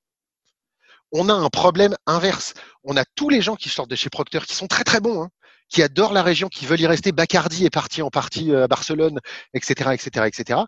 On a une fuite complète et qui a clairement, euh, c'est un les, autorités sont OK avec ça. Hein. Euh, les votes ont été en fonction de ça. C'est ce que la population veut. Mais on va pas dans ce sens-là. Un data scientist à l'heure actuelle sur Genève ou, sur l'arc lémanique, il n'a pas 50 offres. Loin de là. Moi, je reçois des très, très, très, très beaux profils. Voilà. Après, on continue à avoir un déficit de certains types de profils, hein, et dans l'IT, il nous en manque, etc., etc., etc. Il n'y a pas de souci à ce niveau-là. Mais c'est pas l'Eldorado que peut être la Suisse alémanique sur certaines parties. Et pour autant, on demande à un roman de partir en Suisse alémanique, ça n'arrivera pas. Euh, donc c'est ça, je veux juste dire attention, il n'y a pas une Suisse, mais il y a des Suisses et il y a des, des, comportements qui sont très différents. Et il y a peu de très gros projets super beaux, sexy, si on parle de tech, qui arrivent. Voilà. Il n'y a pas de start-up qui démarre. Essaye de me citer des startups réellement en hyper croissance. Ah, du côté du canton de Vaud, quand même, euh, autour de Lausanne, il y a quand même un écosystème de startups qui, qui fonctionne bien, dans lesquels oh. investissent notamment les bras armés financiers des grands groupes institutionnalisés, puisque c'est aussi une oh. des spécificités de la Suisse d'avoir un Migros, un Swisscom et, d'autres encore, hein, pour, pour, ne pas les citer, qui investissent dans un écosystème de start-up ou de scale-up, c'est-à-dire des sociétés qui commencent déjà à avoir une masse, euh, une taille critique. Euh, donc je dirais, je suis un peu moins catégorique là-dessus que, que, On n'a pas de scale-up. Il y a quoi Il y a pas. Il y a, quelles sont les sociétés en hyper croissance, c'est-à-dire en augmentation de plus de 50% de leur, des gens d'année en année sur plus de deux ans en Suisse romande? On a de la start-up. on a de la start-up. Il y a l'Inopark, il y a plein de monde. C'est des start-up de 3, 4, 5, 10 personnes. Je regarde juste, enfin, l'écosystème, si on parle juste de la HR Tech, l'écosystème HR Tech parisien, c'est, euh, je crois, enfin, en France, c'est genre 800 entreprises. il y en a genre 5 en Suisse. C'est difficilement comparable en, termes de taille. On est hein. d'accord. On n'est on pas du tout dans les mêmes choses. On est du 800 à 5. Et, et sur des sociétés qui n'arrivent pas à lever, etc. Donc oui, il y a de la fintech, mais sur des bébés. Euh, quand est-ce qu'on a sorti un, un, Doctolib, un Algolia, toutes ces boîtes-là qui sont en train d'engager 3, 4, 5, 600 personnes d'un coup? Il y a quelques cas, mais c'est euh, vrai qu'ils sont plus souvent en Suisse alémanique. Ça, je dois reconnaître que c'est l'observation que je fais. Et je pense notamment à, à Scandit, par exemple, qui, qui fait un, un, travail remarquable et, et qui vient de, à nouveau d'annoncer en début de semaine, euh, euh cette semaine au, au, mois de mai 2020, effectivement, euh, un nouveau tour de table, y compris avec des institutionnels, y compris avec une des organisations qu'on a citées précédemment. Euh, donc, je dirais que le, le Effectivement, cette disparité entre les différents cantons et les différentes régions culturelles et linguistiques suisses, elle existe. Euh, est-ce que toi qui es établi depuis un petit peu plus de dix ans, je crois, euh, en Suisse romande, est-ce que d'ailleurs sur, euh, cette évolution-là, tu as l'impression quand même qu'il y a un, un, retrait des grandes sociétés et qu'il nous manque un projet de développement économique suisse très fort et très attractif pour ce qui concerne la Suisse romande? Totalement. Totalement. Il y a, euh, il y a, il y a dix ans quand je suis arrivé, euh, euh Nissan arrivait, Chiquita Bananas, enfin, euh, il y, avait Yahoo à il y a enfin, Procter Gamble à l'époque, c'était 3000, c'est monté jusqu'à 3500 personnes. Je crois qu'ils sont même pas 1000, ou ils sont 500 même, hein, quelque chose comme ça. Euh, ça a été repris par Coty qui avait promis de ne pas enlever des gens. Bilan chez Coty, ça divise par 3, 4, 5. Oui, alors ils ont euh, rapatrié une partie des équipes luxe à Paris. Il y a eu effectivement beaucoup de, beaucoup de changements. Donc on a un peu de l'Occitane qui est arrivé, il y a quelques sociétés qui sont arrivées et tout ça, mais c'est marginal comparé au mouvement complet. Le mouvement, il est clairement beaucoup plus vers la sortie que vers l'entrée. Hein. C'est évident. Et, pour toi, ça tient à quoi justement ce, mouvement-là? Euh, Est-ce que c'est qu'une question de, de, oui, alors j'allais dire, il y, a, une question aussi, je pense, euh, d'immigration, puisque c'est toujours compliqué aujourd'hui de recruter des profils qui ne euh, sont pas déjà ici. Ça, c'est une vraie complexité quand même, hein, il faut, le dire. Mais au-delà de ça, il y a aussi le coût de la vie qui, entre monter un centre IT ou un centre de recherche à Barcelone, euh, à Berlin ou à Lisbonne et à Genève, c'est effectivement une autre décision. Tu, que je veux dire? pourquoi? Mais je serais d'accord si et seulement si Google n'avait pas 6000 personnes à Zurich. Et si Facebook n'était pas en train de se développer à Zurich également. Donc je ne peux pas entendre ce discours à partir du moment où ça arrive en Suisse alémanique. On est dans le même pays. Ça arrive là-bas, ça n'arrive pas ici. parce que tout le monde a parlé de Libra qui venait s'installer à Genève parce que quelqu'un était et parce que c'est très bien un centre de la finance et tout ça. Pour l'instant, Libra, c'est une coquille vide avec officiellement cinq personnes. Hein. Alors aussi peut-être parce que la politique fiscale des cantons, et là pour le coup je renvoie un petit peu plus à, des décisions effectivement politiques au sens euh, euh, premier du terme, c'est au sens c'est pas la même. Et il faut être honnête sur le fait que politique. Zurich est un canton euh, un petit peu plus business friendly que n'est que le canton de Genève. Si on parle de fiscalité, c'est oui. sensu. Hein. Mais il y, y a, la fiscalité, mais il y a l'envie d'attirer tout simplement. Il y a l'attractivité, il y a tout ça. Il n'y a, y a, aucun problème sur l'attractivité de la ville, ici, que ce soit Genève ou Lausanne. Les, les villes sont très très attractives, il n'y a, a, pas de souci à ce niveau-là. Pourquoi est-ce qu'un Zurich va gagner où il y a eu des discussions entre différentes villes européennes et les villes d'ici? Euh, C'est une volonté. Les, les on ne va pas faire de politique ici, mais les, les votations de la population vont dans le sens de la protection des petites PME suisses euh, et de ne pas prendre. Il y a des initiatives anti-multinationales, enfin contre les multinationales. Ce n'est pas une volonté réelle que de faire arriver des grosses multinationales. Clairement. Voilà, c'est un choix qui a été fait. Je ne suis pas là pour remettre. Ça fait dix ans que je suis ici, j'ai toujours pas le droit de vote, donc je vais pas remettre ça en cause. J'adore ce pays, je suis très bien, je suis très heureux. Euh, je le remets pas en cause. C'est un choix politique qui a été fait par les électeurs et par les gens qu'ils ont élus. Je le respecte, mais c'est un constat de dire que Google explose et continue à exploser à Zurich. Il n'y a pas un GAFA en Suisse romande. Alors justement, si on parle de, multinationales, pour quitter un petit peu le terrain politique, j'aimerais euh, que tu nous racontes aussi un petit peu le, projet que tu as mené avec un, grand cigarettier. Je ne sais pas si on peut citer le nom, mais ce qui m'intéresse, c'est plutôt que tu nous expliques en quoi consistait le projet, puisque je pense que tu es un des rares euh, en Europe à faire ce type de projet euh, d'établissement et d'accompagnement de création de fonctions sourcing. Est-ce que tu peux nous en dire un petit mot et nous, nous raconter un peu ce projet? Tout à fait. Bah, projet passionnant parce que quand on arrive et qu'on est un cigarettier, forcément, on arrive avec une petite histoire qui arrive derrière. Euh, L'idée est simple. Euh, tout le monde sait que les cigarettes, c'est mauvais. Ça, c'est clair. Et l'objectif de cette société-là, c'est à terme d'arrêter de fabriquer des cigarettes et de fabriquer des alternatives, alors toujours avec du tabac, mais où c'est du tabac euh, chauffé mais non brûlé, donc moins nocif pour la santé, il y aura toujours des débats à ce niveau-là. En tout cas, c'est sûr et certain, c'est moins mauvais. Voilà. Est-ce que c'est bon? Non. Est-ce qu'il faut fumer? Non. Le mieux est toujours d'arrêter de fumer. Mais si on n'arrête pas de fumer, au moins il faut switcher. Donc, on arrive dans cette société-là et il y a quoi? Il y a une société qui est habituée à fabriquer des cigarettes. Une cigarette, c'est quoi? C'est un filtre, un bout de papier et du tabac dedans. Donc, si dans votre processus de fabrication, vous en perdez, bah, vous récupérez le tabac, vous avez perdu quoi? Un bout de papier et du filtre. C'est pas grave. Vous passez sur un système qui est bien plus complexe à fabriquer, qui nécessitent des méthodes de manufacturing qui sont bien plus proches des couches de bébé, par exemple, euh, extrêmement complexes, avec plein de couches, tout, tout totalement différent. Donc vous avez une vision du waste, de la, potentialité de perte. On rentre dans un monde qui s'appelle le lean manufacturing. Il faut refaire toutes vos usines au niveau mondial. Donc il y a un sacré changement. Vous passez sur un produit qui se vend plus uniquement dans un bureau de tabac, mais qui va se vendre dans des magasins dédiés. Donc ça veut dire faire un pied dans le retail. Vous êtes dans une société qui n'a jamais communiqué et qui se dit, qui a toujours au contraire cadenassé sa communication au maximum pour strictement rien dire. Maintenant, avec une société qui cherche à faire de la communication. Donc vous avez tout un département communication à faire. Vous êtes sur un produit électronique, donc il y a tout l'électronique à fabriquer. D'accord? Euh, Des choses qui communiquent, des plateformes pour que les gens qui achètent ces produits puissent les faire réparer. Il faut qu'ils puissent acheter du, il faut qu'ils puissent être en lien sur des plateformes pour que vous soyez et tout ça dans un environnement extrêmement régulé. Parce que si vous faites de la publicité vers quelqu'un qui ne fume pas ou si vous faites de la publicité envers quelqu'un qui est mineur, vous êtes carrément dans l'illégalité. Donc la problématique elle est énorme et vous avez une société qui, pour faire simple, recrute comme on a toujours fait. C'est-à-dire, vu qu'on ne doit pas le dire, on poste, on récupère des candidatures, on trie et on avance. Là, on arrive sur quoi? Sur des postes qu'on ne sait pas faire. Ou, ils l'ont dit même eux, des figure it out jobs, c'est-à-dire on recrute des gens en leur disant voilà le problème, maintenant il va falloir que tu nous trouves une solution. Donc on ne sait pas ce qu'on cherche vraiment, parce qu'on ne sait pas où on va, parce que personne n'y est jamais allé. Sur un marché où, encore une fois, personne n'est jamais allé, où on crée une solution qui n'existe pas, où il faut évidemment protéger en protection intellectuelle un petit peu tout ce qu'on fait parce qu'il y a des milliards qui sont investis là-dedans pour arriver à faire ça. Et en recrutement, on n'est pas au niveau parce qu'il faut aller chercher ces gens-là. Et vous arrivez avec une marque employeur qui dit quoi? Rien pour l'instant, qui a jamais rien dit. Et tout le monde connaît vos marques, tout le monde connaît vos marques, et tout le monde a un préavis négatif dessus.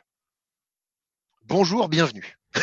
Et donc, c'est là où on te passe un coup de fil. Euh, si, tu peux rentrer dans, le secret un petit peu du, comment les choses se passent. On te passe un coup de fil et on te dit, en fait, on a besoin de recruter quelque chose qu'on ne connaît pas, qu'on ne sait pas faire, pour des gens qui vont travailler sur un projet euh, et sur des problèmes pour lesquels on n'a pas de solution.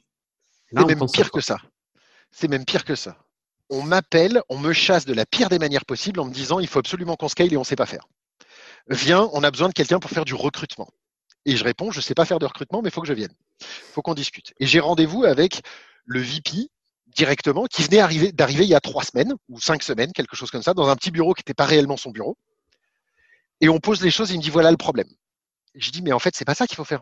Il faut pas juste scaler le recrutement, c'est important de scaler le recrutement. Mais comment on va faire rentrer ces gens-là? Et il me dit oui, on est en train de, on va créer un département marque employeur et on va faire ceci, on va faire cela. Je dis mais oui, mais ça va mettre du temps à porter ses fruits déjà?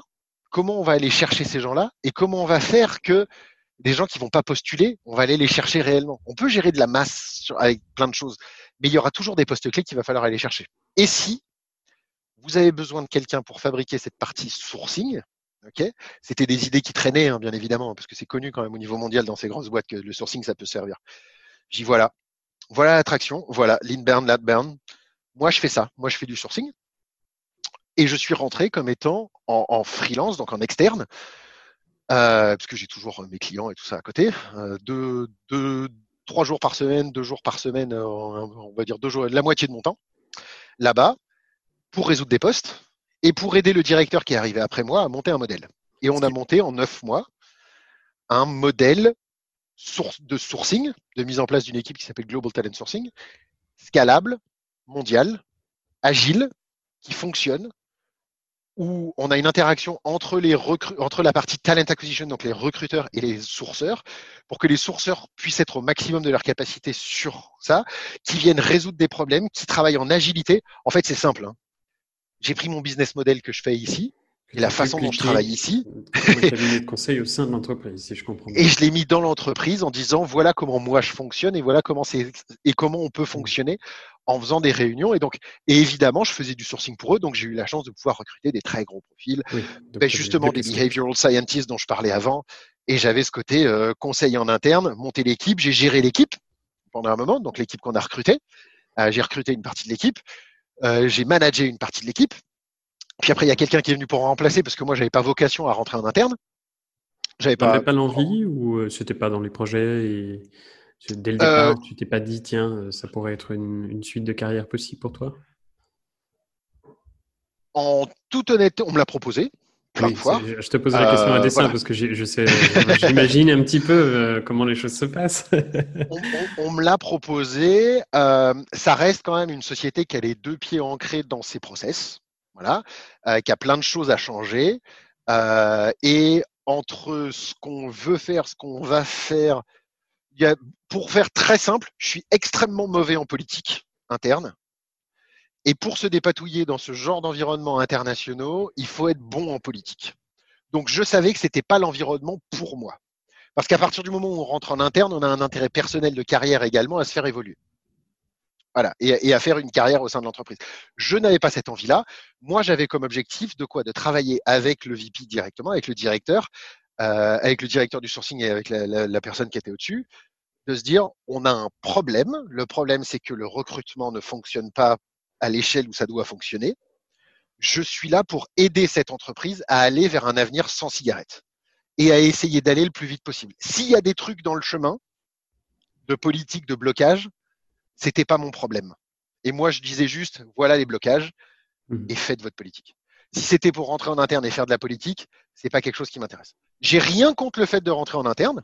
Loin de là, j'espère un jour pouvoir rentrer en interne à un poste de talent attraction, de people attraction qui m'intéresse vraiment pour l'instant, ce poste-là n'existe pas. J'habite à Genève, ce poste-là n'existe pas. Donc le jour où il existera, peut-être qu'on m'y retrouvera. J'en sais rien. Mais pour l'instant, je suis très heureux. Donc D'accord, donc c'est hein. quelque chose qui est, possible. Et je te dis ça effectivement ah à partager avec celles et ceux qui nous écoutent. On ne sait jamais. Euh, mais donc ça veut dire qu'à terme, tu te dis, j'aimerais participer effectivement à un projet un peu plus large que uniquement chercher des profils dans un cadre très compliqué et très complexe comme tu l'as bien exprimé, et te dire mettre à profit l'expertise que tu as développée pour un projet d'entreprise un peu plus large et travailler pour oui, voilà. en quelque sorte un seul client. Ça, c'est quelque chose qui. Oui, oui, ça, ça, me, ça me pose strictement aucun souci. Euh, par contre, euh, il faut que ce soit le bon endroit. Voilà. Il faut que ce soit le bon endroit avec les bonnes envies, que j'ai les mains suffisamment libres, euh, qu'on ait envie de faire les choses ensemble, qu'on ait la même philosophie. Enfin, ça fait pas mal de. Il faut que. je sais que je suis extrêmement exigeant, mais j'ai l'avantage de pouvoir me le permettre parce que ça va bien, en fait. Voilà. Mmh, donc, mais, mais le bon endroit, le bon moment, les bonnes choses, euh, voilà. Ça fait euh, plusieurs fois que je refuse une grande boîte bleue euh, mondiale qui fait un réseau avec plein d'amis parce que c'est pas au bon endroit pour moi, pas parce que la boîte ne m'intéresse pas. Voilà, parce que je trouve que leur modèle est bien. Je vais peut-être aller les former peut-être bientôt, donc c'est cool. je les aime beaucoup, on s'apprécie beaucoup avec les gens dans l'équipe. Je connais des gens dans l'équipe, c'est super, c'est top. Voilà, moi, c'est sûr qu'en étant en externe, je suis un peu. Euh, bah, j'ai pas beaucoup de collègues à la machine à café, quoi. J'aime bien la machine à café, c'est sympa. Des avantages et des inconvénients. Donc, en tout cas, le, géant bleu mondial, c'est pas pour tout de suite. Et, ah bah non, ils sont pas à Genève. après, il y a d'autres géants bleus. Hein. Euh. oui, ça c'est. L'avenir est, bien sûr ouvert. Alors, j'aimerais qu'on termine ce, ce, podcast. Et d'abord, je te, je te, remercie vraiment pour, pour cet exemple aussi avec le cigarettier qui, qui je trouvais intéressant parce que je pense que c'était certainement une première, euh, sinon suisse et européenne, certainement mondiale, sur ta fonction et sur ce que tu fais. J'aimerais te poser deux questions un petit peu plus, plus personnelles.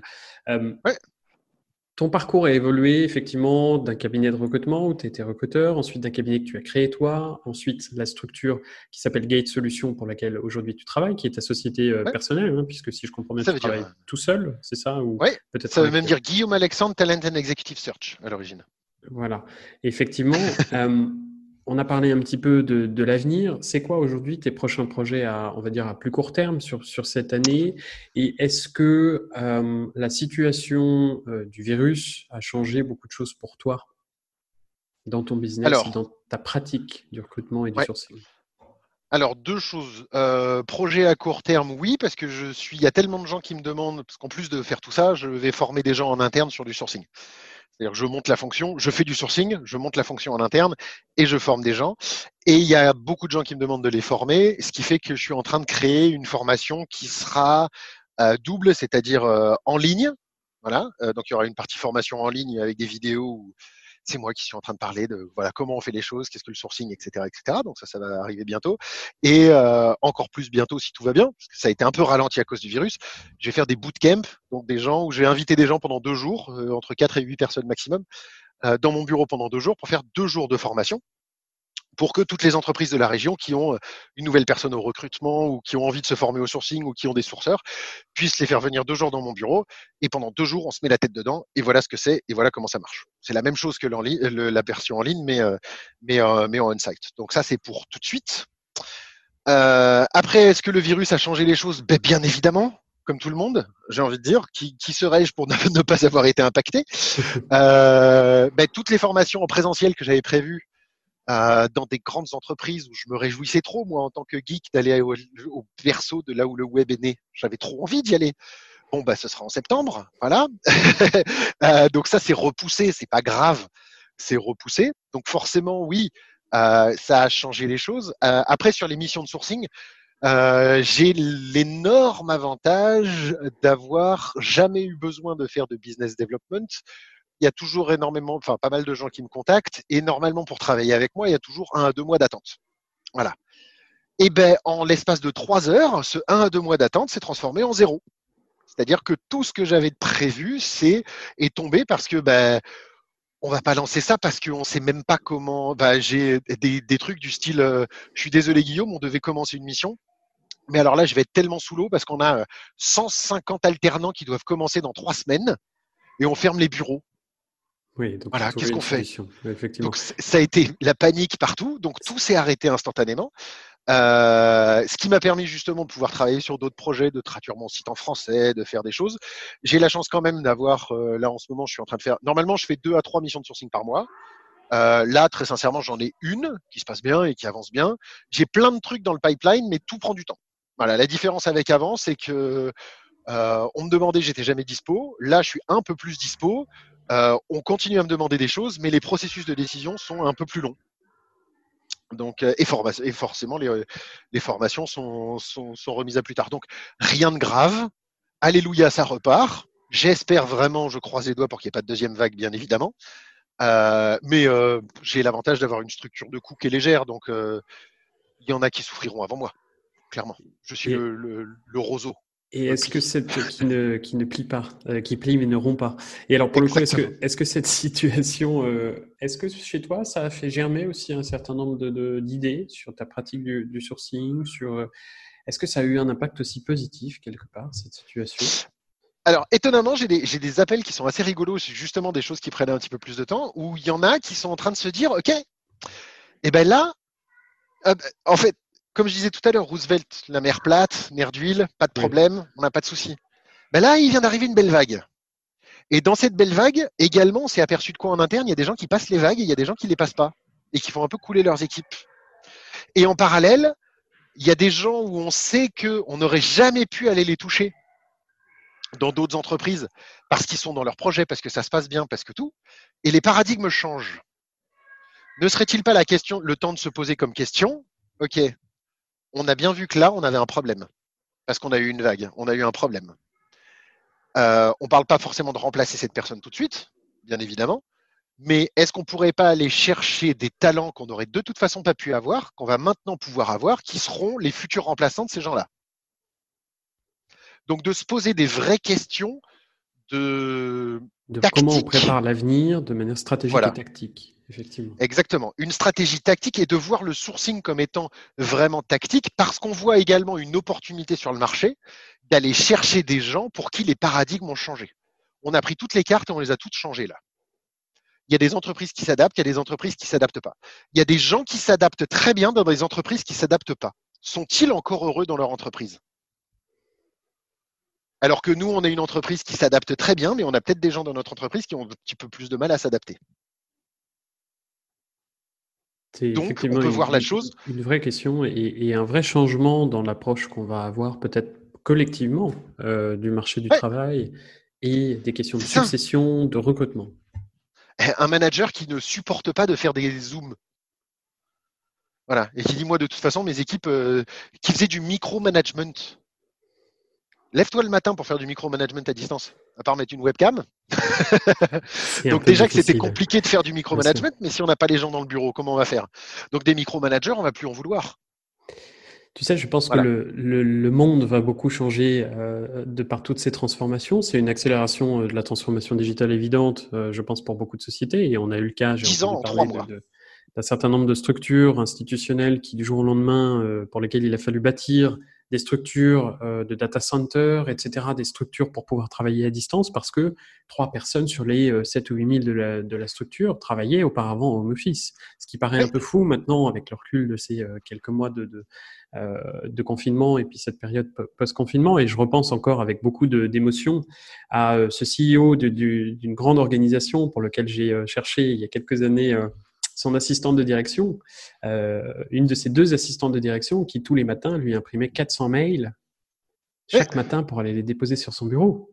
J'ai eu une pensée très, très, très profonde pour lui. S'il nous écoute, il, se reconnaîtra en me disant, mais comment fait-il sans son assistante qui est elle aussi coincée chez elle? Et voilà, et qui doit venir le matin lui apporter ses emails pour qu'il puisse les surligner avec son stabilo. Donc le monde va changer, effectivement. Mais il y a, plein d'autres choses euh, qui vont, qui vont évoluer aussi au niveau du recrutement parce que on peut voir ces choses-là, mais il y a un autre truc à voir. Euh, la compétition va peut-être plus être local. On le voit, on va prendre un exemple américain, comme ça on n'a pas l'impression d'être touché. Facebook, lundi dernier, enfin lundi là, vient d'annoncer qu'ils mettaient plein de positions en full remote. Et ils ont dit à tous les gens, si ça vous intéresse de faire du full remote, venez.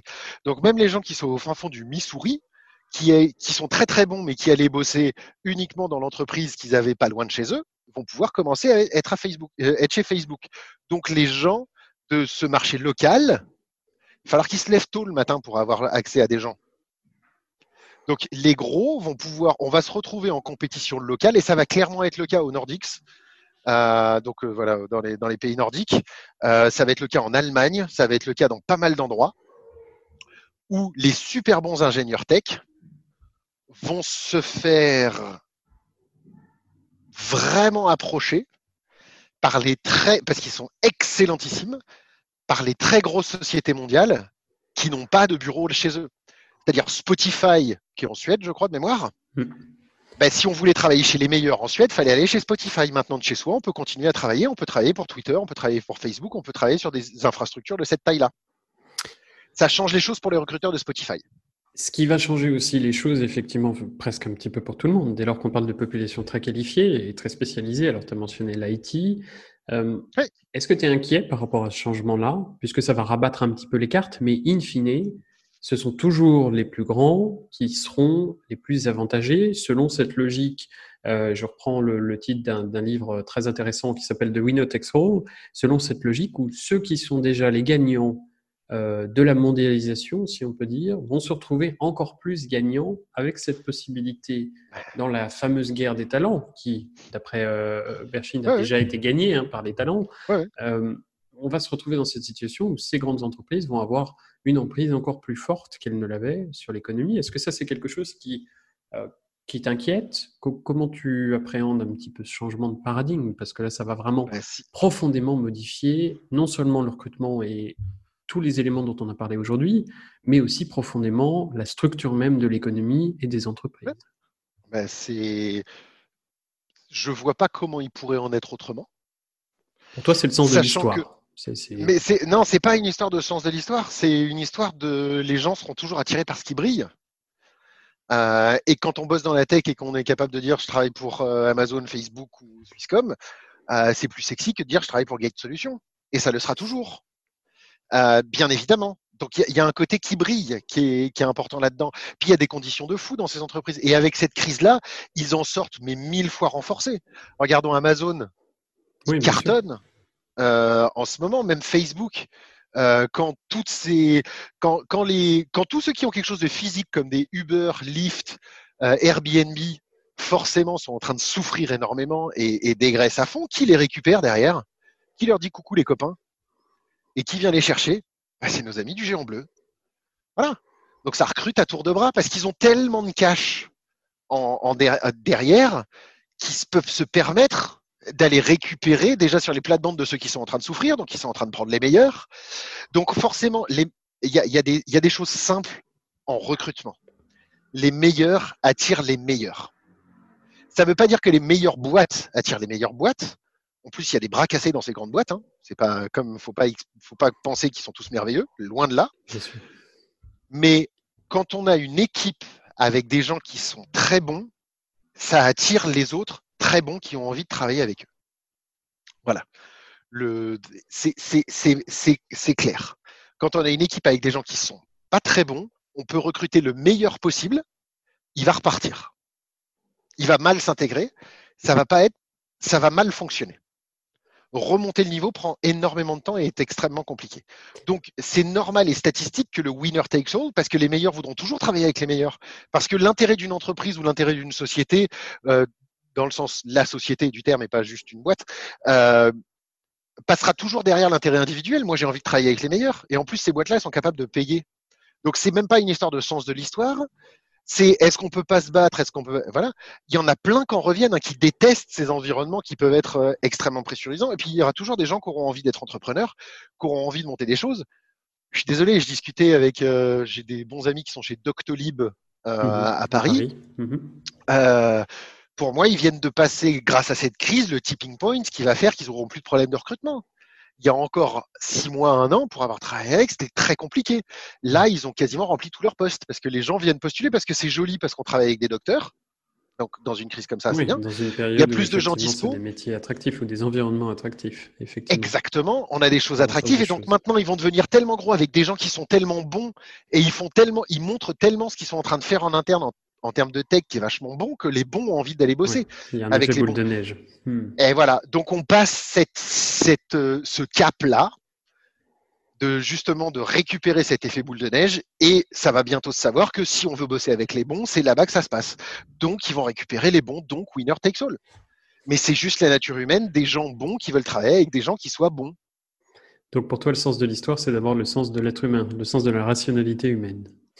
Oui, c'est le la, la, théorie du passager clandestin en, en, finance. À titre personnel, mon intérêt est de ne pas payer mon billet de train. L'intérêt collectif est de payer son billet de train, sinon il n'y aurait pas de train. Hmm. Ben là, l'intérêt collectif, il peut peut-être de dire on va pas mettre tous nos œufs dans le même panier des grands méchants GAFA qui pompent toutes nos données. C'est clair, il faut pas le faire il faut, si on demande aux gens, est-il important de favoriser les petites entreprises euh, et le tissu économique pour faire émerger des sociétés qui vont être à la pointe de la technologie de demain Personne va dire non. Et on leur dit, euh, tu viens prendre des freelances et bosser avec les meilleurs? La réponse est oui. Alors j'aimerais ajouter un petit bémol à ça en se disant que de temps en temps, il y a aussi euh, quelques exemples de David contre Goliath qui sont favorables à des petites structures qui grandissent. Et je prends le cas par exemple de Galaxus, qui euh, a fait des chiffres extraordinaires euh, pendant cette période de confinement, comme de près ou de loin tous les acteurs du e-commerce, on ne va pas se mentir, et qui, même si effectivement pèsent assez peu en termes de taille et en termes de marché, puisqu'ils sont principalement sur l'Allemagne, bientôt peut-être l'Espagne et, et, la Suisse, finalement, sont quand même des acteurs assez attractif pour notre écosystème suisse. Donc ça veut dire qu'il y a quand même aussi de temps en temps quelques petites exceptions qui sont certes relatives hein, par la taille, euh, mais qui, je trouve, doivent et peuvent donner un peu d'espoir aussi au fait que on peut nous aussi faire des choses, les Européens, euh, versus toutes ces grosses sociétés américaines. Oui, alors euh, je prendrais plutôt coca.ch comme exemple qui parle cool, arrive à gagner. Très sincèrement, Galaxus, si demain matin Amazon.ch s'ouvre, et tout le monde fait tout pour que ça s'ouvre pas. On n'a pas Amazon en Suisse, faut pas l'oublier. Si demain matin Amazon s'ouvre, je donne pas cher de la peau de Galaxus. Je suis pas sûr. Alors pour le coup, ça, euh, je, On verra. je, je, je ferai pas de pronostic. euh, j'ai pas de boule de cristal. Moi non plus. hein, J'ai ne- ne l'impression qu'il y a quand même réussite, aussi euh, un, un souhait ici en Suisse qu'on ait des acteurs de taille internationale, euh, et je trouve ça très bien.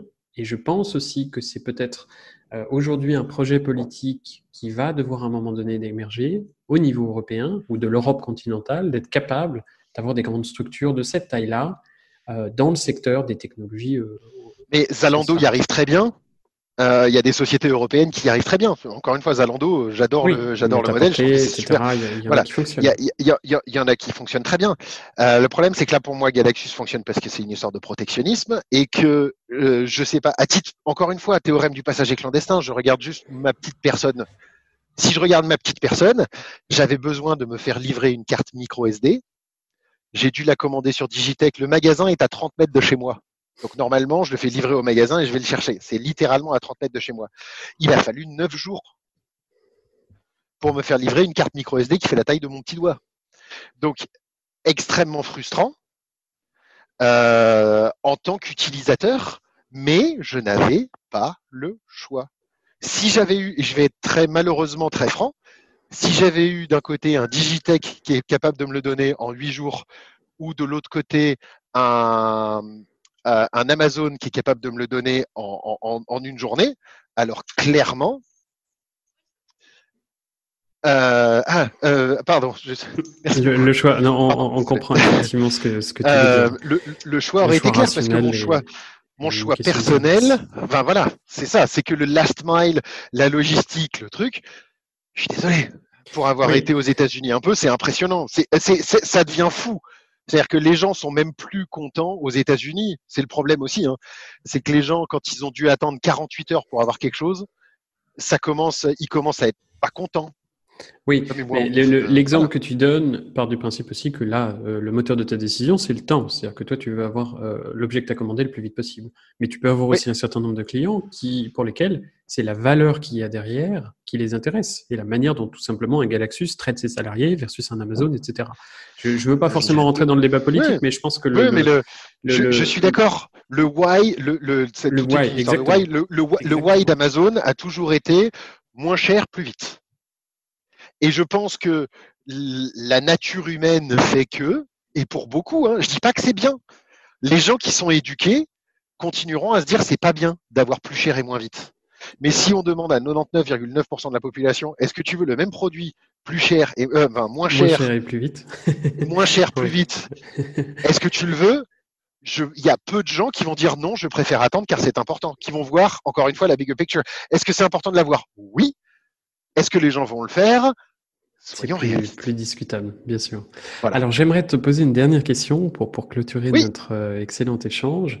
Un petit peu, je sais que tu lis aussi euh, beaucoup, tu parles euh, lors de tes interventions un petit peu des livres qui t'inspirent. Est-ce qu'il y a un livre que tu aimerais partager avec nous et euh, peut-être un livre qui pourrait inspirer des, des personnes qui ont envie euh, de découvrir ton métier, de comprendre ton métier ou pourquoi pas quand on est recruteur de devenir sourceur ou quand on est RH ou quand on fait tout, un- tout à fait un autre métier, euh, de s'intéresser à ton activité pour pourquoi pas devenir sourceur.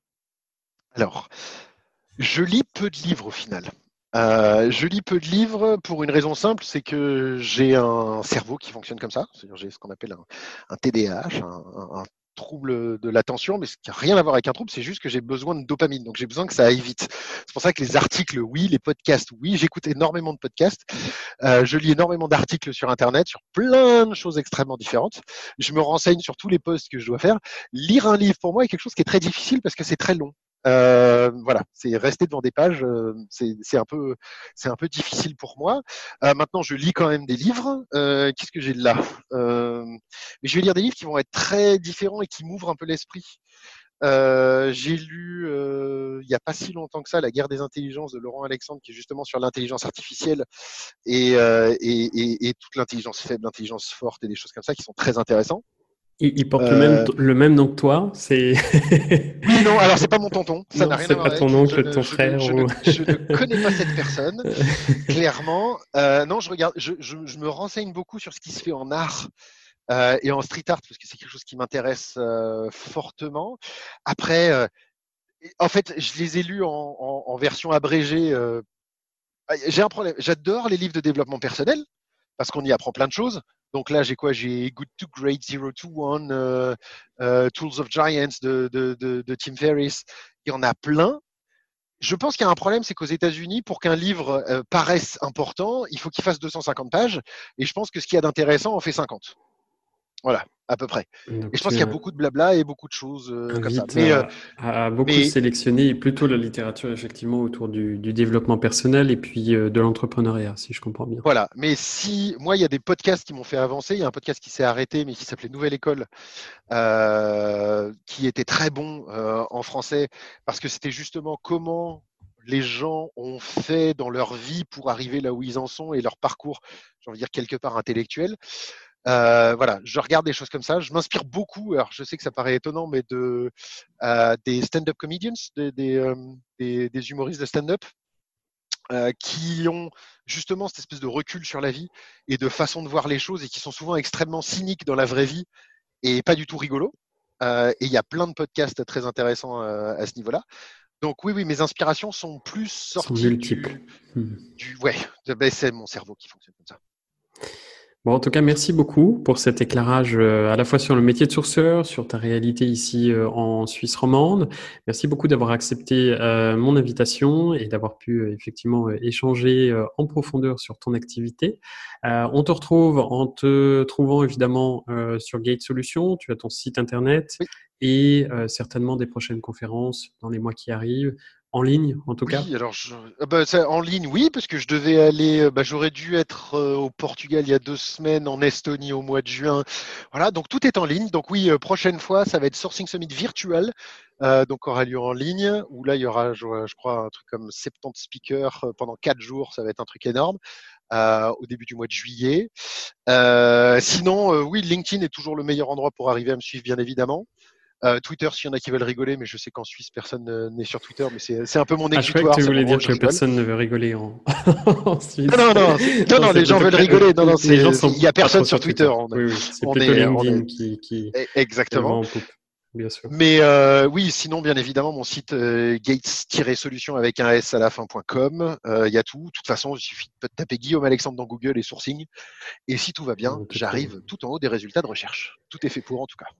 Bon, eh bien, merci beaucoup, euh, Guillaume Alexandre, sourcing chez euh, Gate Solutions. Au plaisir euh, d'échanger à l'avenir. Et voilà, c'est fini. J'espère que ça vous a plu et que vous avez appris plein de choses intéressantes comme moi. Je vous souhaite euh, une très belle journée et je vous dis à très bientôt dans quelques semaines pour un prochain numéro. On termine sur quelques jolies notes de jazz. À bientôt!